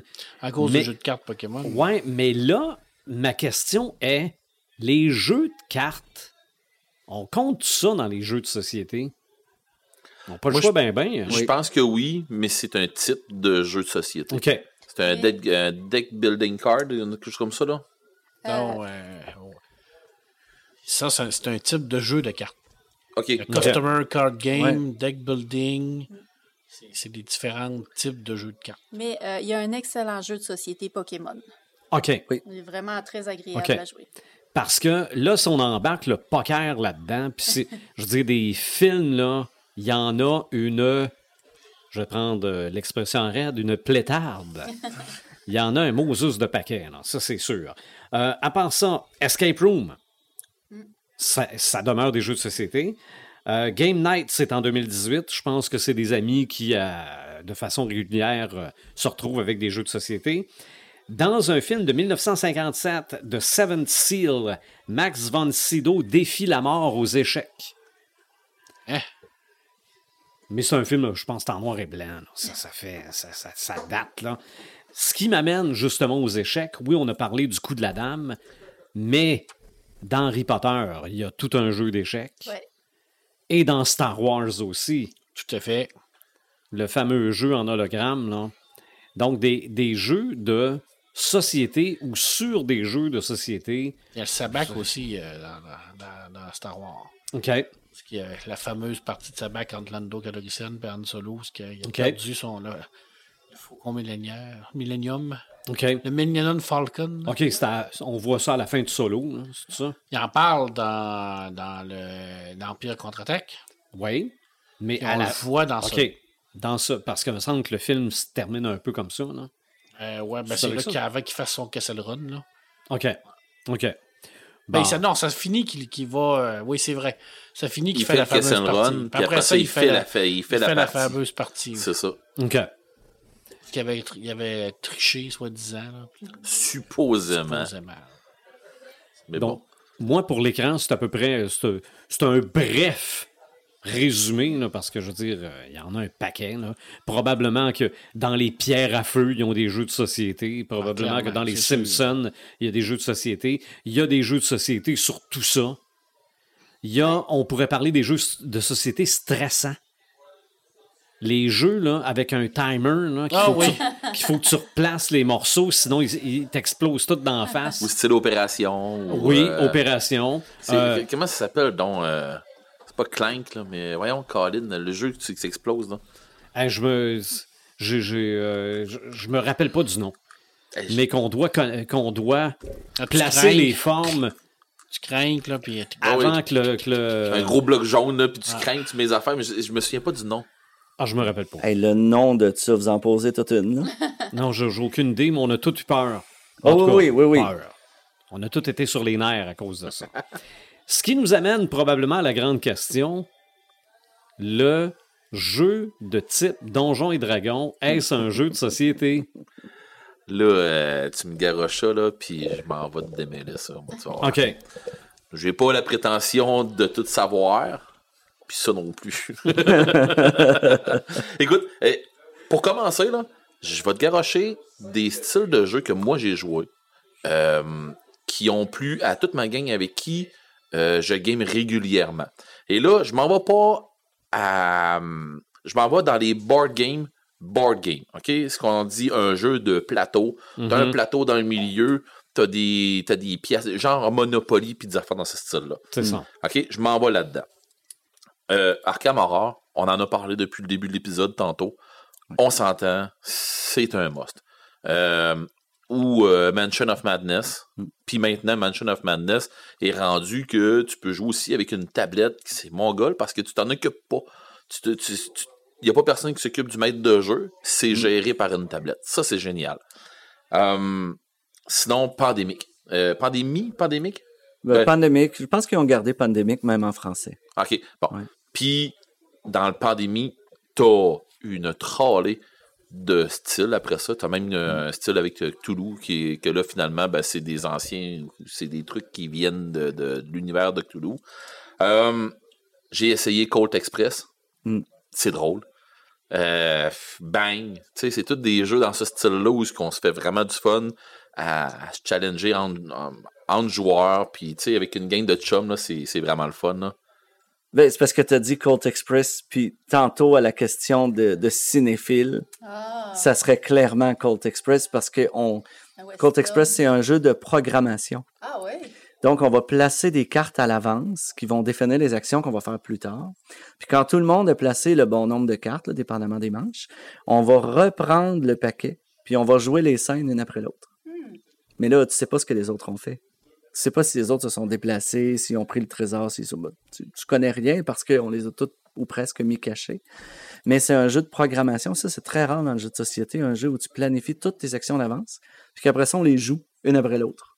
Mais ça donne vraiment le feeling de créer un film. où- Ben, il y a Space Alert, Ouais. qui est dans le même principe que ça, que là, tu joues, mais il y a une scène qui, qui va jouer, mais tu te rends compte que finalement, tu as été. On a euh, tout fait tout croche. C'est ça, on a tout fait tout croche, puis le vaisseau, il a pété, là. Mais bon. Euh, si on continue là-dedans, ben, Seven Wonders, ça, c'est un gros, euh, méga hit. Coliseum, c'était une autre affaire de fou, très gros jeu. Euh, un jeu que j'ai, j'ai trippé vraiment, vraiment longtemps, puis j'ai joué longtemps avec Fox, avec toute la gang-là, euh, les Chevaliers de Table Ronde Mhm. où on embarque un félon là-dedans, puis avec les extensions, puis des affaires de même, c'est tout le temps le fun. Euh, Last Night on Earth, ça, euh, dans les jeux style vampire ou comme euh, style zombicide, des affaires comme ça, mais Last, Night on Earth, ils ont vraiment un, thème. Tu parlais tantôt de films d'horreur, des affaires de même, Imaginatrix. Celui-là, il est vraiment fait dans le cadre d'un film d'horreur. Un petit peu dans le même principe que ceux qui ont joué à Left 4 Dead euh, sur console, c'est le même principe un peu. C'est fait dans un cadre de film d'horreur. Ben, c'est pas, un film qu'on tourne, mais c'est dans des contextes de films d'horreur. Genre, on, se ramasse dans le nowhere, il y a, une, il y a un pick-up qui a plus de gaz, ben, faut qu'on trouve les clés du pick-up, faut qu'on trouve du gaz avant l'aube parce qu'il y a une invasion de zombies. Puis là, ben, tu t'en vas trouver des, pièces, des armes, n'importe quoi. Puis bon, ben, chaque personnage aura leur capacité puis leurs affaires. Sinon, vraiment un jeu qu'on a ri, puis c'était un, c'est une avanchure de vieux jeux de, de 1972. Et à chaque fois qu'on joue à ça, ça vire en astinage. Ben, pas en astinage. Ça vire, on, rit. ok? On s'amuse vraiment, là, mais ça vire en déconne totale. C'est Dealer's Choice. Je sais pas si vous vous souvenez de ça. Moi, ça me C'est dit une rien. plaque orange. Il y a une grosse corvette style orange-rouge dessus. Euh, tu vends des chars. T'as une carte, de- tu sais, un genre, dans, dans le fond, un Blue Book. Puis, mettons, je sais pas, moi, une corvette, elle vaut tant dans ton Blue Book. Elle vaut en rien. Puis l'autre, elle vaut une fortune. Puis là, ben, faut que tu y vendes tes chars. Puis il faut que tu vendes les, genres- les chars aux autres. Puis là, ben, tu te rends compte que finalement, t'as un, t'as un vieux basic dans tes affaires. Puis ça vaut, t'es mieux de l'envoyer, de faire pogner le feu dedans, l'envoyer aux assurances. Puis ça va bien mieux que si tu le vends. Puis finalement, les autres, ils t'empêchent. En tout cas, c'est un jeu là, de bullshit, là, puis de cochonnerie là, dans ce style-là où ce que tu joues ça en chum, tu fais vraiment du fun. Puis ce jeu-là, il est dur à trouver. Quand t'en pognes une copie, tu le ramasses, puis ça presse. Mais c'est Dealer's Choice. Je vous montrerai une, une image du jeu, puis vous, allez faire Oh mon Je Dieu! trouve que ça représente très bien la réalité des vendeurs de voitures. Oh oui, mais c'est mongol. C'est Parker. Brothers qui faisait ça. C'était en 1972. Puis, pour vrai, j'ai je- euh, on joue à ça régulièrement, nous autres en chum, là, puis oh mon Dieu, là, puis ça, ça se traite de crasseur autour de la table. des C'est mains. ça, Bon, puis ça- les, les voitures les plus chères doivent coûter 9999 ah, c'est ridicule, là. Oh, oui, c'est parce que le carton va pas plus loin que ça, tu sais. Ouais, ça. mais, Mais bon. Non, non, mais c'était cher en 1972. Ah oui, oui, oui. Tu sais, tu te ramasses un Ford Model T qui vaut une fortune pendant que l'autre, dans son livre, euh, c'est zéro de la cochonnerie, là, mais bon. Il y a même un tank, je pense que c'était un Panzer, quoi de même qui t'apprend à travers de ça, mais bon. En tout cas, ce jeu-là, on s'est fait vraiment du fun. Là, je m'en vais dans. C'est-tu un board game ou c'est un RPG? Ou la limite, le, le lien entre c'est un board game, puis ça, c'est un RPG. Tu sais, le un versus l'autre. Quand je dis RPG, je parle de jeu de rôle, euh, du genre euh, Donjon et Dragon, mettons. Pour, pour nommer le plus classique, là. Bon. Est-ce que c'est un ou est-ce que c'est l'autre? Ou est-ce que on, on- on voisine entre les deux? On ne sait Mhm. pas. C'est sûr que je peux m'en aller avec une nomenclature de jeu, du genre Donjon Dragon, ils ont-tu fait un jeu? Ben oui, ils en ont fait. Ils en ont une. euh, Plétarde. Une plétarde. Euh, je- un, un vraiment hot, là, c'est Lord of Waterdeep. Euh, Puis joue. euh, moi, je l'ai joué sur une application, mais je crois qu'il se fait en board. Mais l'application se fait, euh, elle se joue euh, comme si c'était un board. Fait que, euh, puis pour vrai, c'est un super de bon jeu. Euh, tu joues des, des, des seigneurs de Waterdeep qui, de Waterdeep qui se trouvent à être une grosse ville dans Donjon. Mhm. Et euh, c'est ça, ben tu as différents pouvoirs, puis tu différents contacts, puis des affaires comme ça. Fait qu'il faut que tu, il faut que tu te ramasses euh, des richesses, puis des affaires comme ça. Bon. Sinon, il y a un très gros jeu qui coûte une fortune. C'est euh, Sword and Sorcery, qui est big, là. euh, si je me trompe pas, c'est assez, euh, c'est assez volumineux. Mais il me semble c'est ça, c'est Sword and Sorcery. Mais je vois Nicolas qui, fait comme une face en voulant dire, Hum, je suis pas sûr, je me trompe peut-être du titre. Role-playing game? Non, c'est c'est Donjon Dragon. Mais c'est ça, c'est Sword. Me semble c'est ça. c'est- Je pense que oui. il me semble que c'est Sword and Sorcery qui ont sorti parce que j'ai hésité de me ramasser ça ou vraiment tomber dans Hero Quest. Fait que euh, mon choix s'est fait. Euh, Je pense que tu as fait un bon choix. je sais pas. En tout cas. euh, sinon, si on s'en va dans Warhammer, OK, on va prendre le jeu de Warhammer. Puis, tu sais, jouer Warhammer, t'as du 40 000, t'as du, t'as du fantasy. Par contre, t'as aussi du board game. Parce que t'as vraiment du board game. Le vrai board game qui est starté au début de tout, c'était Hero Quest. Hero Quest, c'était pas, c'était pas Game Workshop qui avait euh, Hero Quest au début, c'était Hasbro, puis ils ont pris tout le stock de game de, Game Workshop, puis ils ont fait, euh, c'est nice, on va tout partir là-dessus. La gargouille du jeu Hero Quest au début, c'était un Bloodthirster of Corn. OK? Des Chaos Knight, c'est des Chaos Knight de. Tu sais, il y avait une bébite qui était pas de, de, l'univers de Warhammer, c'était un Fémir. Qui était là-dedans, qui était pas une créature qui était dans Warhammer. Par contre, les autres, ça fitait tout. Euh, même que on voulait même croire une secousse que le nain, ça aurait été Gotrek. Puis il y avait Félix et Gotrek qui embarquaient là-dedans aussi, puis ainsi de suite. Ils ont. Ça a tombé à un moment donné parce qu'il y a eu une guéguerre entre euh, Hasbro et Game Workshop. Puis à un moment donné, Game Workshop ont fait si tu veux avoir ton jeu, organise-toi pour le faire dans tes affaires à toi. Lâche mon univers. Un peu ça, mais c'est un peu ça qui s'est passé. Mais tu sais, je rentre pas dans les détails. Il y a. Je me souviens, j'ai j'ai pogné un reportage justement sur ça qui explique tout ça comme il faut. Fait que, euh, je me souviens pas de où, par exemple, que je l'ai pogné. J'ai que dans Toy That Made Us, mais c'est pas là-dedans que j'ai pogné ça. J'ai pogné ça dans quelque chose d'autre, puis je suis pas sûr que je l'ai pas pogné sur YouTube, justement. Euh, ensuite de ça, ben, c'est ça. Hero Quest, ils ont fait une réédition. Et dans la réédition, là, ils ont arrêté de faire OK, en Europe, ils ont eu ça, ben vous autres en, en Amérique, vous allez avoir ça. Puis euh, non, ils ont arrêté ça. Avec la réédition, tout le monde a la même affaire. Sauf que Hasbro étant ce qu'il est, ben au Québec, on peut pas avoir le Hasbro euh, plus euh, Pulse Keppel. Fait que je peux pas aller chercher mon jeu, je peux pas caler mon jeu et tout ça. Mais si tu je fasse, je vais attendre qu'il arrive, euh, que je puisse le commander au Canada, puis tu sais, pas au Canada, mais au Québec. Puis je vais attendre, puis je vais l'avoir quand ça sera le temps. Mais tu sais, j'ai- toutes mes extensions. La seule affaire, c'est que je peux pas attendre, avoir la nouvelle extension que partout ailleurs ils l'ont reçu. C'est plate, mais c'est ça.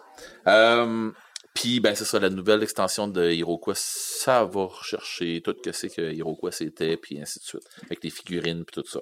Mm. Il y a Curse City, que Game Workshop se sont pété à gueule avec ça, parce qu'ils ont garoché de quoi, puis ils ont lancé quelque chose en se disant, ben, ça, c'est Curse City, c'est comme un HeroQuest, mais euh, avec des, des, des, des scénarios bien spéciaux dans une, euh, une ville, dans le fond, qui, ont été, qui a été pris par des vampires. Et euh, dans le fond, les héros s'en vont dans la ville pour essayer de clairer un peu la ville, puis ramasser des trésors, puis des richesses qui se trouvent être dans la ville. Euh, puis là, ben c'est ça, ça, ça dégénère, tout ça. Puis il y a des extensions qui s'en viennent, puis ainsi de suite. Par contre, Game Workshop se sont plantés, moi je dis ça en guillemets, parce que euh, ils ont fait le jeu en se disant on n'en sortira pas tant, puis ils- on, va- on va voir qu'est-ce que ça va faire. Puis ça a été euh, ça a été sold out au début, puis ils, ils ils se sont dit ah de toute façon on n'en on en fera pas d'autres puis tout, puis là la demande été là, mais le- monde sont écœurés de ce que Game Workshop sortait, fait qu'ils ont dit euh, fuck off, que, mais qui mais qui en sortent un, tu sais, sortez-en. Vous me dites que t'en sortiras pas, je l'achèterai pas d'abord, je je tomberai pas dans là-dedans. Finalement, ils l'ont ressorti, sais, ils l'ont euh, reprinté, puis là, ils ont fait OK, t'en voulais, là, puis là, t'en veux plus. tu sais, Fait qu'ils ils ont un petit peu joué avec Mhm. euh, les, les consommateurs, puis ça, c'est, ça a été. euh, c'était un petit peu le problème de Game Workshop pour ces affaires-là. Ils ont fait le même principe avec euh, Blackstone Fortress, qui se trouve à être comme le Curse City ou comme un style HeroQuest, mais pour 40 000. Et là, pour 40 000, là, je dis pas 30 000 pour avec euh, les Résidorus, tout ça. D'ailleurs, euh, comme tu disais tantôt, les Résidorus, c'est un gros jeu, mais euh, avec un, gros jeu de cartes. En gros, là, c'est comme le gros jeu de cartes, là, tu sais, ce que, euh, moi, je te parle, tu sais, le, le, le grand, là, que il y a une grande map, là, tout ça, Ouais, c'est ça. Puis, il me semble que c'est ça, hein, c'est beaucoup de Il y a cartes, là. beaucoup de cartes, beaucoup d'équipements, euh, beaucoup de figurines. C'est ça. C'est euh, très, très complexe. Ouais, ouais, c'est pas, pas petit comme jeu, là. Très long à faire. Moi, Faut où, que- tu es dedans, par exemple, c'est le fun, là, mais. moi, où ce que je m'en vais à savoir, est-ce que c'est un board game, est-ce que c'est un RPG, c'est quand que tu vas jouer, mettons, comme du Mage Knight, OK? Ouais. Mm. Ou euh, t'as du Warhammer, mais sur un battlefield. Que t'as une grande table avec un gros champ de bataille, d'accord? Figurine de Magi- de Ma- Mage Knight. Oh, Mais c'était quoi Marvel? Il y en avait fait aussi. Marvel, il a fait des HeroClix. euh, Heroclix. C'est ça. Euh, le même principe que ça. OK? Où est-ce que tu peux intégrer du roleplay avec ce qui va se passer là? Et ça, euh, c'est même. C'est même, je dirais pas conseillé, mais c'est le fun quand on a des joueurs qui vont embarquer dans leur rôle, qui vont interpréter, du genre euh, comme. C'est là que, je- comme je disais tantôt, t'as le board game puis t'as la RPG. La ligne est mince. La Eh ligne oui, est la vraiment ligne est mince. énormément mince. Ouais. Surtout que tu te ramasses avec, bien souvent, avec une carte qui explique qu'est-ce qui est ton personnage. Et le- la figurine de ton personnage et du visuel, puis des Mm. meubles, puis des affaires comme ça qui vont qui vont qui, qui vont t'immerser. Ça se dit-tu immerser? Donc, qui Moi, vont t'immerger dans le qui- vont te rentrer dans le jeu. des, des trucs qui vont, qui vont te donner encore plus de visuel, Oui. qui vont devenir à un moment donné tellement. C'est même plus un support, c'est rendu tellement que tu vas, tu vas te baser là-dessus pour t'imager où, dans, où ce que t'es. Puis qui vont faire à un moment donné que tu vas vivre plus le jeu encore plus. Et je t'amène ailleurs. Parce que là, tu hésites avec ça. Non, c'est parce que, je m'en vais ailleurs encore plus, tu vas voir. Parce que tu- là, tu restes dans des jeux où on a un comparable très facile à faire avec un univers de roleplay. Oui. Si je t'amène sur U-Boot, où là, tu es dans un sous-marin allemand, où tu as littéralement un sous-marin au centre de la table avec de la figurine qui se promène d'une section à l'autre, et puis que tu as un support informatique au bout de la table qui gère tout ce qui se passe autour de ton sous-marin. Un jeu hyper immersif, mais très très loin de l'univers de ce qu'on connaît du roleplay. Ouais. Est-ce qu'on est dans le roleplay ou est-ce qu'on est dans le board game? Ben moi, je vais dire que tu es dans le board game parce que être dans le roleplay, faut que tu rentres dans ton rôle. Est-ce que les joueurs vont rentrer dans un rôle? C'est là, mon. C'est là. C'est ça. Il faut acter. C'est ça, c'est- e- exactement. C'est là, est-ce que les joueurs vont acter ce qui va se passer? Moi, ce que je me disais que la ligne est très mince, c'est que nous autres, on va se servir, mettons, on est en train de faire une game de Warhammer Fantasy, OK? Et on va se servir, mettons, du board de, de, de, de HeroQuest, mettons. Je Ouais. prends un exemple. Tu te sers du board de, Hero, de HeroQuest, mais tu vas, tu vas, on va changer les personnages. Je vais changer les, les, les, les personnages qui sont là, les quatre personnages qui sont de base, parce qu'il y en a d'autres. Puis il y a des. Il y a tout ce qu'il faut sur Internet pour Oui. t'en refaire d'autres, En t'en builder d'autres. c'est ça. Et ils disent pas faites pas ça. Ils disent juste euh, Regarde, nous autres, on a ça pour débuter. Puis continue. Fait que rendu là, c'est quoi de prendre tes personnages que tu as fait dans le jeu et de les mettre sur une feuille et avec des avec les, les figurines que tu as pris pour euh, qui sont imprimées ou que tu as achetées ou que tu sais euh, dans les dans, dans les séries de, de, Warhammer puis de te monter dans ta game, de faire le, de, le faire le donjon que tu es en train de faire dans la game, dans la game de, de, jeu de rôle. Fait c'est là où ce que le board game et le, le jeu de rôle, ils viennent se, se, se chevaucher beaucoup. Mais là où ce que t'as des fois, t'as même pas ça, c'est quand tu vas jouer avec des vieux joueurs qui c'est pas grave, eux autres, euh, tu sais, de, de, de prendre un autre, un autre accent ou des affaires comme ça pour embarquer dans leur jeu, puis ainsi de suite. Ou euh, Gloomhaven, oui, ben oui, ben, je n'ai pas parlé de Gloomhaven, encore parce que je m'en allais comme avec Decent, Gloomhaven, qui sont des jeux où tu peux leveler, où tu peux faire du Oui. roleplay, Oui. ou bien que la prime, prime abord, c'est un board game. OK. Tu sais? Oui, mais là, ils font exactement l'inverse. Ils font le chemin inverse. C'est ce que je te montrais, c'est ça, c'est Gloomhaven qui annonçait l'arrivée d'un jeu de rôle. Donc, eux ont fait le, le plateau. Tout se jouait comme board game régulier. Je vais dire ça comme ça, mais c'est sûr qu'on avait un personnage qui, qui, qui, qui devenait de plus en plus fort avec des compétences particulières, dépendamment des choix que tu faisais tout au long des scénarios. Mais ça a tellement fonctionné qu'ils ont décidé d'aller littéralement vers une boîte avec que de la figurine, un tapis vierge, des feuilles de personnages, des livres. Puis tu, peux, tu vas pouvoir jouer en role-playing game avec l'univers de Gloomhaven directement. Donc, ont fait un peu le chemin inverse. Fait on a eu des board games qui se sont inspirés de, de Vampire, j'en parlais tantôt avec Chapters, de Donjons et Dragons, etc., euh, qui se sont comme adaptés en version board game. Ici, on a exactement le chemin inverse où on a quelqu'un qui a créé un board game, puis qu'au final va s'en aller vers le chemin du role-playing game pour aller pousser le concept encore un peu plus loin. Ben, tu vois, ça, c'est c'est- ce que je disais tantôt. C'est qu'à un moment donné, il y a du monde qui ont, mettons, comme je parlais de, Hero Quest, ben, qui ont fait le move comme ça, puis la manie, ils ont fait, mais t'as peu, là, on, on sert de ça, puis on a nos games, puis tout. Ben, il y a un, tu sais, Gloomhaven le font, euh, Decent le font, où ton personnage peut monter de, de, de, de niveau, puis ainsi de suite, tu sais, qui peut, euh, qui, qui peut euh, cheminer, euh, tu sais. Fait que si tu le joues avec un rôle, tu sais, si tu joues ton rôle pis tout ça, c'est encore mieux, là, puis ça, ça va juste t'embarquer encore plus. Puis à un moment donné, ben, tu vas venir à, à avoir du fun en jouant à des boards comme ça. Puis ça va aussi des fois débloquer à Hey, on essaie-tu un vrai jeu de rôle? Tu sais, un jeu de rôle comme Donjon Dragon, mais ça peut être d'autres choses. là. Tu sais, t'as- Il t'as y en a plein. il y en a plein, là. Tu sais, on a, j'en jase de, tu sais, écoutez les podcasts, là, vous allez voir qu'il y en a plein dans, dans n'importe quoi. Mais tu peux vraiment faire n'importe quoi. Autant dans les board games. Tu sais, dans les board games, là, vous allez vous ramasser si vous embarquez dans le board game, dans le jeu de société, si vous embarquez le moindrement. Tu sais, je parlais tantôt de, de Dealer's Choice.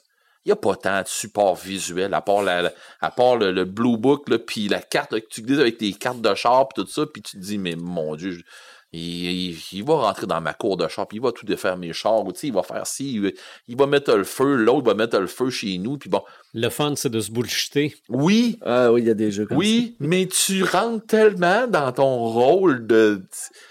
Puis tu sais, c'est un jeu de 1912, de, de pas de 1912, mais 1972. Bon, tu t'approches. Ben, pas loin, là. Je me suis mêlé de 60 ans. Ouais, come on, là. Jugez-moi donc, là. Mais, tu sais, c'est ça.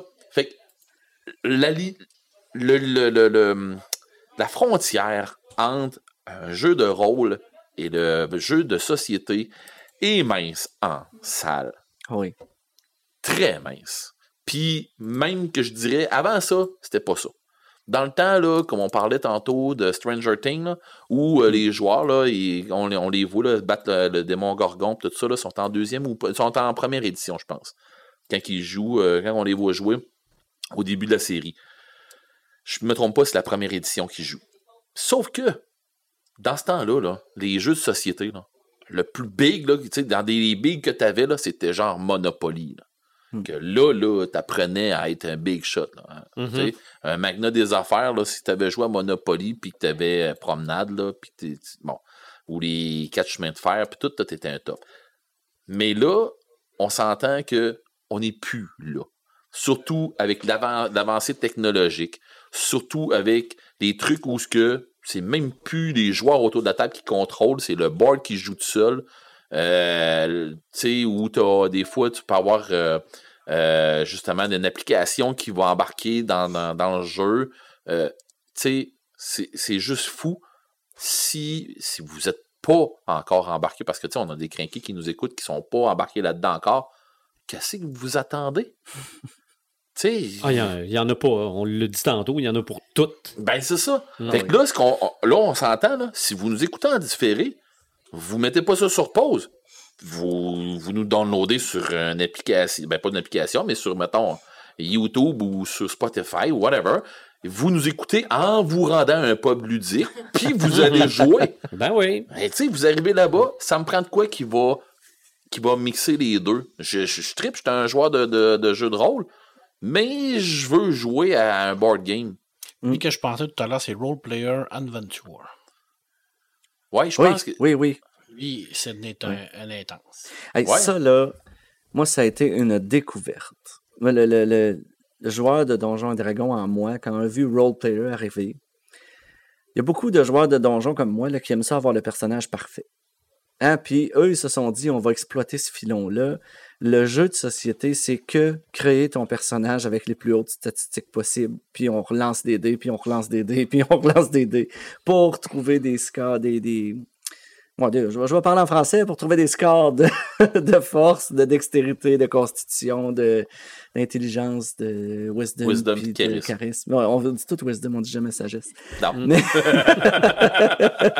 Mais, euh, c'est que ça le jeu, tu sais. Puis, à un moment donné, ils sont arrivés un peu plus loin avec un, un jeu de scénario qui était lié à ça, où tu vas modifier tes dés Ok. d'un scénario à l'autre. Mais, mais à la base, la première boîte de roleplayer, c'était que fais ton personnage. That's it, pars avec ça, puis celui qui a le plus haut, les, les plus hautes stats à la fin gagne la partie. Ils ont vraiment exploité ce filon-là du, du roleplayer qui... Ça nous agace toutes, là. Oui. dire. On a tout ça dans toutes nos gangs. tu sais, euh, un min-maxeur qu'on appelle. Là. Ouais, ouais, c'est ça. On a tout ça, là. Tu sais, tu, tu parles tantôt, on parle de, de, de jeux ou les boards puis des affaires comme ça. Puis aussi euh, de quoi qui devient de plus en plus, pas à la mode, mais que moi je m'intéresse beaucoup, puis que je me rends compte que de plus en plus les gros collectionneurs puis euh, les gens qui en font beaucoup euh, sont tombés là-dedans de plus en plus, c'est la peinture.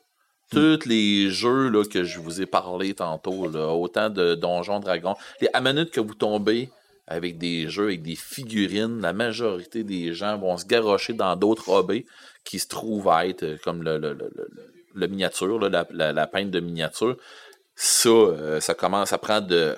Je dirais pas que ça prend de plus en plus de- d'expansion. Ça a tout le temps été là, mais on dirait que ça se. Ça devient de plus en plus accessible. Tu sais, ils s'en- ils s'organisent pour, de- pour rendre ça de, de moins en moins. euh, tu l'auras pas. T'es Mhm. pas, t'es pas rendu là. Puis, tu sais, non, ils sont rendus de, de, de, de, euh, d'amener ça le plus facile, de- le plus facilement accessible à tout le monde et euh, avec tous les tutoriels puis des affaires comme ça qui se ramassent euh, partout là. Mais c'est ça. Il y a même des, jeux- des, des jeux, ben tu sais, je n'avais déjà parlé à, déjà à table. Euh, mettons Warhammer, tu sais, comme je parlais tantôt, le Battlefield, Mhm. tu peux pas embarquer sur un Battlefield si tes, si tes figurines ne sont pas peinturées. Le board game, c'est pas ça la majorité du temps. Le Mm. board game, tu vas acheter la boîte. La boîte, je parle pas des boîtes de, de, de, de Warhammer, là, de, de Battlefield, là, tout ça, là. Mhm. mais je te parle, mettons, je sais pas, on parle de Gloomhaven, mettons. Ouais. Bon, mettons, les monstres vont être en blanc ou en rouge ou quelque chose comme ça, les héros vont être en gris, puis des affaires comme ça, tu sais. C'est déjà tout préconçu comme ça. Euh, où il va y avoir un type de, de, de, de monstre qui va être euh, en bleu, puis les joueurs Ouais. vont, vont, ils vont se battre avec, euh, ils vont être les jaunes, puis ainsi de suite. Il y a souvent des affaires dans ce style-là. Malgré que il y a beaucoup de joueurs qui vont arriver puis qui vont dire euh, OK, moi je vais ramasser ma boîte, puis je vais la peinturer pour qu'elle soit faite à la main, puis qu'elle soit vraiment plus customisée. Bon, on parlait français. Hein? Pim- Personnalisé. personnalisé ou pimpé, mettons. Mais c'est ça. Fait que ça aussi, c'est de, c'est de quoi qui devient de plus en plus à la mode là, dans, dans le gaming. Là. OK. Mais en gros, c'est ça. Là. OK. Donc, on a fait pas mal le tour de ce que c'est que d'un- qu'un jeu de société, que ce que c'est un jeu de rôle, mais à quelque part, c'est un jeu de société parce qu'on joue en gang. Ouais, Ouais. c'est ça. C'est pour ça que tu me disais, tu me demandais, là, Mhm. tu sais, pour revenir à notre histoire de- du début du podcast, après-midi que tu nous as demandé, ouais, mais là, un, bon, un, un jeu de société, c'est quand qu'on joue plusieurs sur un jeu, oui, puis non. Ben, j'ai su qu'on pouvait jouer de seul. Oui. Ouais, exactement.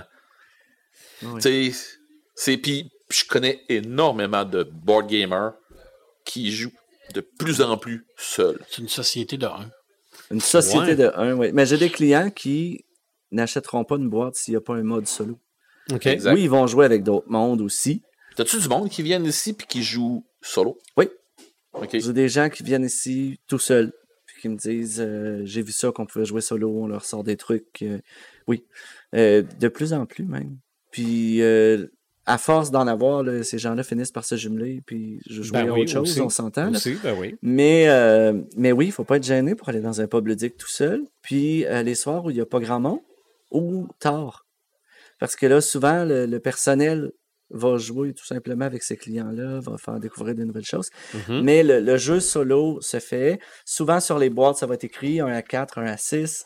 Et de, il y a des jeux qui s'en viennent là, depuis, je te dirais, à peu près 2-3 ans que moi j'en vois passer quelques-uns. C'est un joueur uniquement. Ah, Tu peux pas jouer à 3-4. C'est Un joueur uniquement? un joueur uniquement. OK, genre? Ah, il faudrait que je te revienne avec les titres. C'est euh, notre ami Fred Letourneau, qui est un, un solo gamer euh, assidu, euh, qui avait amené une boîte au bazar. Puis, écoute, les, les- les clients, le bazar de jeux usagés. Donc, Mhm. on organise ça pour faire un peu d'écologie à travers tout ça, mais de, de pouvoir aussi faire de la place pour mettre des nouvelles choses. Ben oui. Ça dépend de quel côté on se place. Mais les gens se passaient la boîte parce que t- on n'en revenait pas. Un jeu pour un. Il n'y a pas d'option à deux ou à quatre ou à six, c'est. Fait que c'est conçu comme ça. Puis il y a même des jeux aujourd'hui qui sont développés en mode solo puis adaptés pour quatre joueurs par la suite. Donc, euh, je pense à Mage Knight, Ouais. qui est meilleur solo qu'à plusieurs. Selon moi, là, en tout cas, là, euh, meilleur solo qu'à plusieurs. Ben oui, Mage Knight, euh, puis pour avoir joué beaucoup avec Marc tout ça. Ben, nous autres, on a joué à la, version figurine, là, pas c'est la ça. version board game. Nous autres, on a joué à la version figurine, justement, puis Mm. le board game est sorti après. Euh, c'est bien, c'est ça. La version figurine, euh, c'est un, c'est un Battlefield, là, carrément. Avec des règles de Battlefield, là, même style que Warhammer, tout ça. C'était Mm. pour faire concurrence, d'ailleurs. Ah non, là, on est dans les cartes puis dans le gros matériel de board game. là. D'ailleurs, euh, si tu veux l'essayer, c'est disponible à la mosaïque, à la pocatière, en location. C'est une- quand même une boîte à 250 à peu près. Là. OK. Fait que quand tu es capable de l'essayer dans une bibliothèque, euh, je pense que ça vaut la peine. Mhm. Donc, pour tous ceux qui, comme moi, étaient restés à Monopoly par jour de paye, on, Risque. se- on- risque, on se rend compte qu'il y a beaucoup de choses qui se sont passées depuis ce temps-là et que si on veut les essayer, ben, il y a des pubs ludiques. Absolument. Et si on les aime, on peut les acheter. Toutes les troupes Y a-tu mo- d'Australie. y a-tu moyen de pouvoir camper ici si on se starte un, un genre un Twilight Imperium? Ah, écoute, on a des demandes de clients, puis on y songe sérieusement à organiser des nuits blanches euh, dans le salon ici en bas, parce qu'on est des locataires au deuxième étage. Je voudrais ouais. pas, je voudrais pas pousser ma loc, mais comme on a un sous-sol, je me dis euh, c'est possible, pourquoi pas. Euh, des jeux qui sont excessivement longs, là, tu parlais de Twilight, mais Diplomatie aussi, là, qui est des parties de 6, 7, 8 heures. Euh, tu pars pas ça à 6 heures le soir en pensant que tu vas finir avant que le pub ferme.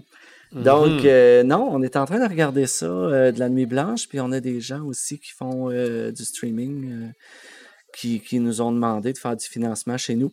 Donc, tout simplement, plutôt que de le faire chez eux, de pouvoir le faire un peu comme on fait là, Ben oui, ben oui. avec des gens qui sont invités, qui peuvent passer, qui peuvent venir voir comment ça va. Fait que, bref, ça se pourrait là qu'on ait des campagnes Twitch à la fin de l'été à peu près. Là.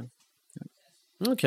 Donc, gênez-vous pas, lancez-vous dans les jeux de société. Il y en a pour tous les goûts, puis peut-être même les goûts que vous connaissez pas. Ah oui, c'est ça. Non, non, ouais. Moi, maintenant, là, je tripe sur les chats qui explosent. non, j'ai trouvé ça bien le fun. Puis l'autre jeu, c'était quoi, l'au- l'autre jeu qu'on a essayé? Ah, c'était euh, pas Citadel, c'est Carcassonne. Carcassonne. OK. Ouais, J'ai trouvé ça le fun aussi. Grand classique. ouais, Mhm. c'est ça, c'était un gros classique. On, On a va la, pas- on a la 20e anniversaire en haut, pour vous donner une idée. Ça fait 20 ans que ça roule, 20 quelques années. On va penser à nos samalumes. Donc, Red, tu euh, repenses le micro. euh, Ah, ben, Oui. commence avec Red. Ah, ben, commençons avec Red. Ben oui, ton, t'es- ton ou tes samalumes? Ben écoute, euh, question ça m'allume, j'ai euh, des Elder Scrolls Online qui, est sorti- qui ont sorti leur extension qui est Necrom. Euh, c'est une nouvelle cité où on va commencer euh, dans la cité où, ben, dans la map où on va partir avec les elfes noirs normalement. Euh, puis là, ben, on se ramasse dans une cité qui s'appelle Necrom. Euh, puis ils nous ont même ouvert une nouvelle map euh, qui se trouve à être à l'extérieur de, toute la grosse map. Là. C'est, vraiment un plan extérieur euh, qui s'appelle Apocrypha. C'est un style très toulouesque. Moi, ça m'a accroché beaucoup à cause à cause de la façon de le voir, à cause de, du nouveau personnage qu'on peut faire, la nouvelle classe qui est euh, voyons, je viens qu'Avatar dans la tête, mais c'est pas ça tout. Euh, ça va m'en revenir. Euh, euh, fait que dans le fond, dans le, dans, le fond, ce qui arrive, c'est que la place est hot. Ils ont fait euh, de quoi de vraiment. dans le fond, on, on va faire une quest avec pour aider un genre de prince démon, mais qui est un prince démon comme du savoir, euh, qui est comme un genre de gros euh, beholder, mais avec plusieurs yeux, avec plusieurs tentacules, des affaires comme ça, mais on va l'aider pour faire des, des, trucs. Là. Il y a du monde qui sont en train de, de, nuire au savoir. En tout cas, euh, fait qu'on s'en va là-dedans. C'est assez. En tout cas, j'adore. J'ai j'ai- J'aime bien comment comment est-ce qu'ils ont amené ça. Euh, J'aime l'histoire de ça. ça me- je pensais, j'ai dit, ah, ça me tente pas de jouer dans ce coin-là. J'aime pas d'habitude comment est-ce que euh, le, le, le, le, le décor est dans ce temps-là. Je, je trippe pas, mais là, là, j'ai embarqué. Euh, fait que c'est ça. Fait que ça vient de sortir cette semaine, ça. Fait que c'est ça. Fait qu'il vient de sortir. Ensuite de ça, il y a Warhammer 40 000 Léviathan, la nouvelle boîte de 10e édition euh, qui vient de sortir avec, euh, comme tu m'as fait re- remarquer l'autre fois, euh, l'édition PDF. euh, la seule façon d'avoir le livre de base euh, live, si tu veux, ben, je veux dire en papier, physique, c'est euh, de te l'imprimer toi-même avec la version PDF ou de t'acheter la boîte euh, qui se trouve à être euh, Léviathan. Dans le fond, euh, c'est une grosse boîte de Space Marine, une armée de Space Marine avec une armée de, de tyrannides. Fait que Marc, euh, prépare-toi. Et moi, je vais, je vais l'acheter, c'est officiel. Fait que, soit peint, on va, se, on va se taper sa gueule. fait que tu voulais, ça fait longtemps que tu voulais faire tes tyrannides, là. Il y en a des toughs en tas là-dedans. Il y en a des pas beaux, là. Euh, fait que c'est ça. Fait que c'est clair que je vais essayer de me griller euh, de cette boîte-là. Elle, elle sort demain, dans le fond, euh, pour le grand public. Euh, fait que c'est ça. Fait que courez vous l'acheter si vous ne l'avez pas déjà commandé. Ou si vous l'avez commandé, ben essayez de l'avoir commandé avant. Si vous ne l'avez pas commandé comme moi, soyez chanceux. Je ne peux pas vous dire. As-tu essayé Diablo 4? J'ai pas essayé Diablo 4. J'ai beaucoup de gens qui se sont garochés là-dessus. On a perdu beaucoup de joueurs euh, dans la guilde parce que euh, ils se sont garochés justement dans Diablo 4. J'attends. Euh, j'ai joué à Diablo 3. Joué trop de stock euh, qui a rapport à Diablo 4. Puis, j'ai un feeling que j'ai l'impression que c'est tout le temps la même affaire Diablo. Avec Je- flash. Ouais, mais je sais pas. Je, je, je- j'attends d'avoir des meilleures news que ça. Je suis comme. J'ai pas accroché dans le, dans le gros hype de, de ça. J'ai. Peut-être bien qu'à un moment donné, j'ai comme décroché parce que j'ai décidé de me prendre plus de temps sur d'autres affaires. là. Fait que, tu sais, à un moment donné, Diablo, si tu veux embarquer là-dessus. Puis c'est surtout que je vais embarquer dans le jeu pour. pour euh, il va me coûter X montant.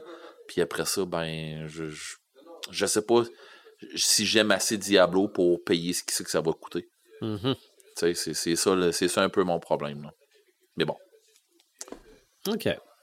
Pendant que tu traverses euh, le micro, euh, on va aller avec Paperman, puis ça m'allume. J'en ai Besoin rien qu'un. d'aide. J'en ai seulement qu'un, moi, ça m'allume. C'est le, le nouveau roman de Neil Stevenson. Neil Stevenson, qui est un auteur de science-fiction euh, américain, qui, euh, dans les années 90, en 92 en particulier, avait sorti Le Samouraï virtuel, qui est réellement le précurseur de ce qu'on appelle le post-cyberpunk, avant même Carbone modifié. Euh, rien que pour te dire à quel point euh, ce type-là euh, était en avant, en avant de son temps. Le, le mot metaverse, c'est lui qui l'a inventé. là. OK. Alors, c'est lui qui est le, le- le- qui est le- père de ce mot-là. Euh, c'est quelqu'un qui fait qui fait de la science-fiction toujours un peu décalée. Euh, et euh, avec son nouveau roman, ben, c'est une série, sa nouvelle euh, série qui s'appelle Choc Terminal. On est dans l'ingénierie climatique. Alors, il s'amuse vraiment à mélanger la dystopie avec les changements climatiques extrêmes. Et c'est extrêmement bien écrit, comme la plupart du temps. Il y a toujours un petit côté humour noir dans l'écriture de Stevenson. En même temps, c'est c'est horrifique à plomb parce qu'il pousse vraiment la réflexion sur l'urgence climatique, mais à sa limite. Parce qu'ici, on parle vraiment d'avions qui ne peuvent plus voler parce qu'il fait trop chaud, là, puis que le phénomène de l'importance n'existe plus. Là. C'est scientifique. C'est, pas, c'est pas des farces, là. Ça, ça va, ça va arriver un jour. Euh, c'est encore une fois de la dystopie, c'est encore une fois de la- la- l'anticipation. Et contrairement à son post-cyberpunk où qu'on avait une finale qui était toujours un peu plus joyeuse, euh, pour l'instant, il n'y a pas beaucoup de trucs joyeux dans, dans son roman. Euh, et euh, je te dirais que c'est euh, vraiment un des premiers fictions qui rentrent dans l'ingénie- dans l'ingénierie climatique comme ça. Là. Moi, je, je, suis flabbergasté, comme on dit au Québécois, en québécois, par la, lecture de ce petit livre-là que je suis en train de dévorer de- de- d'un seul coup. C'est pas rassurant, c'est hyper actuel. Très, très beau. euh, à date, il y a deux tomes de sortie. Puis, euh, quand Stevenson sort un livre, ça fait toujours parler parce que Mhm. c'est un gars qui a gagné plein de prix. Euh, prix Locus, entre autres, euh, prix Hugo. et Le Samouraï virtuel est considéré comme un, un roman pilier du cyberpunk, comme un neuromanceur, par exemple. Ça vaut vraiment la peine. Sauter là-dessus, c'est vraiment un très, très beau livre. Mais ne cherchez pas de réconfort dans cette Non. lecture. Ne cherchez pas non plus du positif. Et ne cherchez pas de, du, euh, du soleil euh, à- après le beau temps, parce qu'à date, euh, il n'y en a pas beaucoup. Il y a rien que du soleil tout le temps, OK.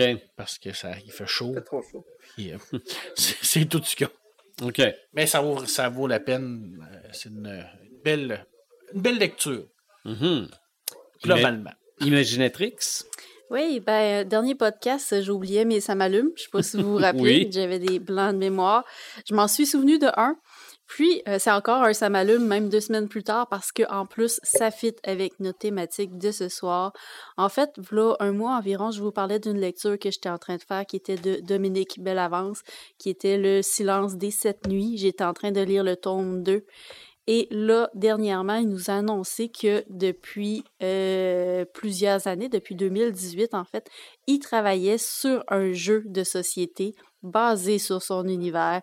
Alors, c'est un jeu qui va s'appeler le, Le silence des sept nuits, Potion Masters, où euh, les gens doivent fabriquer une potion. Fait ce qui est cool, c'est qu'on incarne des personnages du livre. On a comme une, une espèce de carte pour euh, chaque personnage qui ont chacun des, des avantages, des inconvénients, des, des forces, des faiblesses.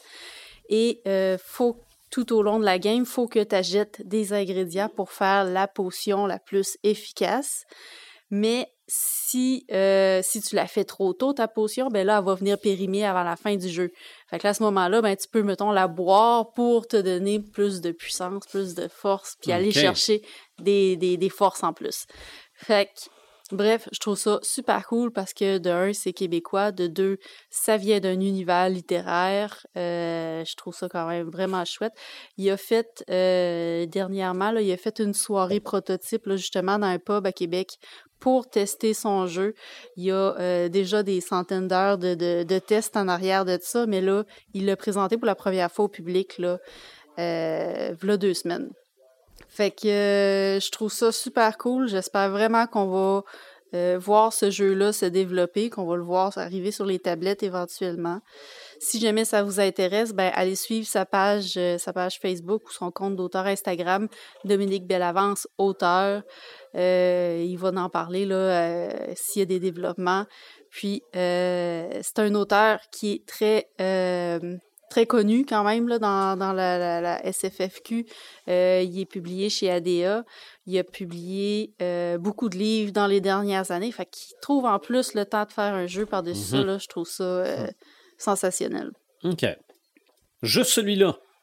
Ben oui. OK, c'est correct. J'avais juste un ça m'allume. Non, non, mais c'est correct.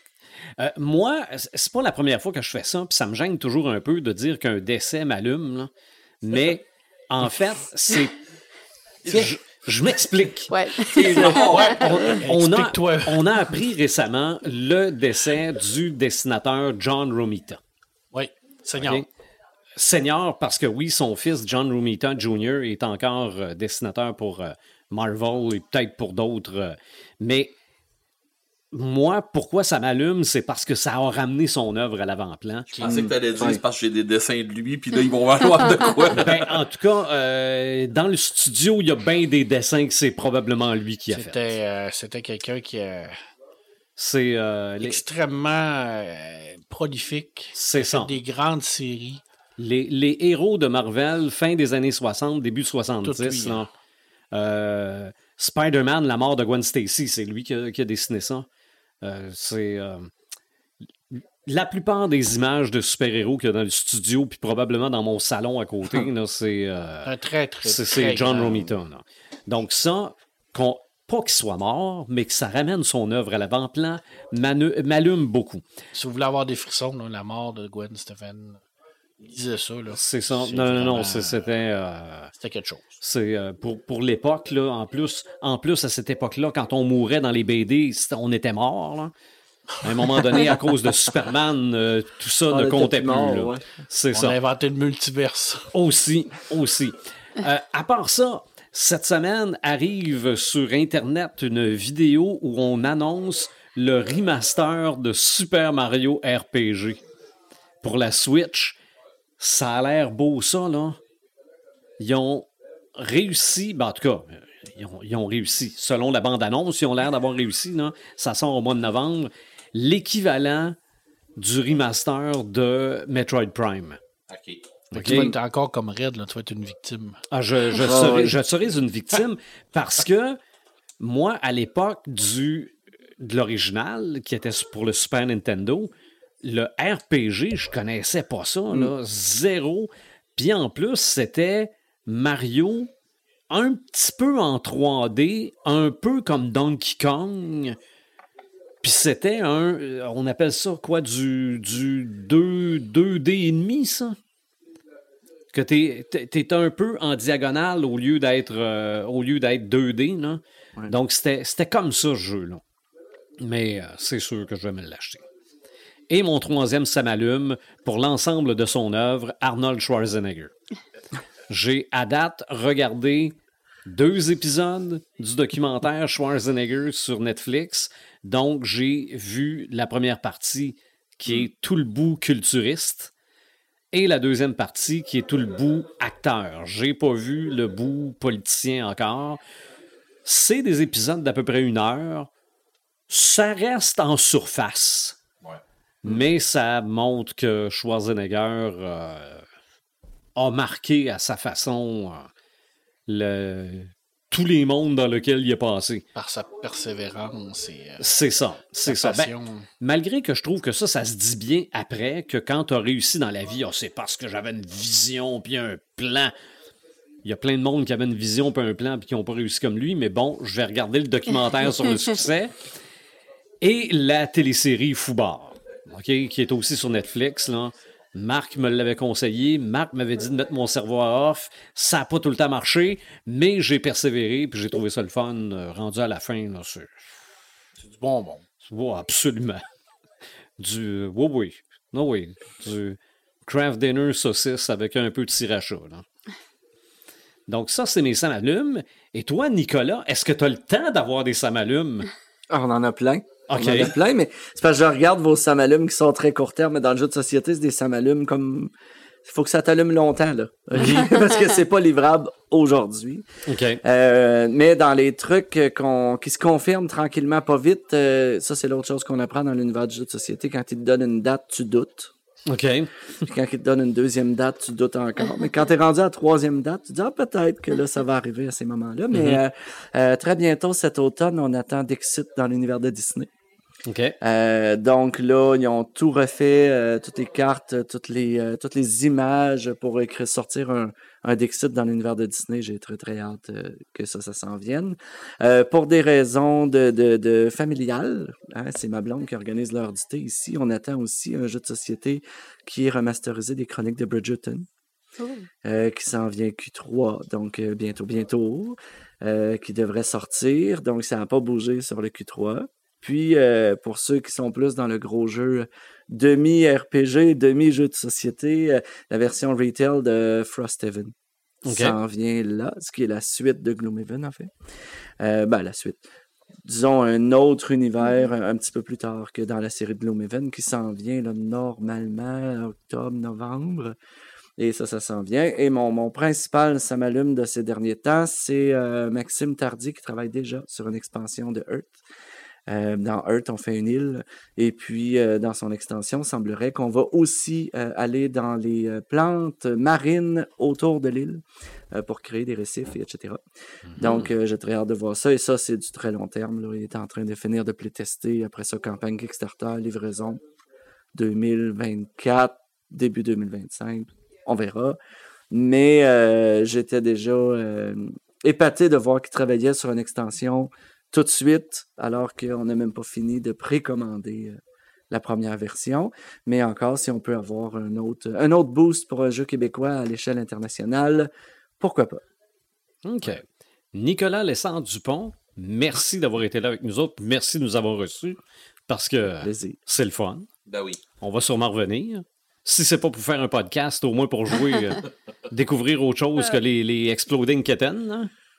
Mais euh, non, ça a été bien le fun. C'est parti pour le, les détendus physiques. Là. Oui. On Ça a va, très euh, très hâte de vous voir. Puis d'ailleurs, on n'est pas fermé encore là. Fait que il nous Non, reste non, du temps. Il nous reste du temps. Non, non, euh, il nous reste du temps, c'est sûr, on va en profiter. Est-ce qu'on sait c'est quoi le prochain sujet? On le sait jamais, c'est quoi le prochain sujet? Ah, mais de toute façon aussi, là, on s'embarque dans une période, euh, De vacances. une période de vacances et tout ça. Moi, je sais que dans deux semaines, euh, c'est c'est sûr que je suis pas ici. Ouais, ça va peut-être être Bon. expasé, ex- Ouais. Espacé? espacé un peu plus. Peut-être. Peut-être. On devrait faire ça sur les multivers. Ouais. Peut-être toi qui aimes ça, les multivers. Ah, j'adore ça, moi, le multivers. Je suis comme pas tanné pas en dans le multivers pour vrai, là, pour un Ben, podcast. c'est soit ça, là, les inversions là? temporelles. D'été, ouais. Choisis. hein. Ouf. Les Ouais, inversions temporaires dans le multivers. D'habitude, l'été, on choisit des sujets légers. Relax. Comme Léger. les lectures. Comme le multivers. hey, on est rendu dans ce mood-là, OK? Léger multivers. Ben ouais. On, va, on va demeurer léger. On peut- L'énergie quantique? On, on peut reparler de bouffe, on peut reparler de boisson. On va Ouais. regarder notre liste. Non, non, on va, Ouais, on va regarder dans notre liste, puis on, on va- verra rendu là. on va trouver quelque chose. C'est sûr que euh, c'est sûr qu'il va falloir euh, penser bientôt à refaire encore euh, histoire autour du feu. Ah, tu vas encore cette année? Ben, OK. ben, c'est comme les c'est, excellent, ça. c'est comme les podcasts de, de D'Halloween? d'Halloween, ça. OK. Bon, c'est beau. Donc, Ben, on- me semble. là. notons ça. Puis, jasons de ça. euh, le pub ludique n'est pas encore fermé. Des histoires autour de pas de feu. Autour de pas de feu. Eh, non, c'est vrai que cette année, euh, Ah. les feux, euh, c'est pas trop populaire. Même si on a plein de samalumes, il faut pas mettre le feu. Continuez de nous suivre sur notre page Facebook. sur notre page Facebook, notre site internet et on se retrouve à l'épisode 163.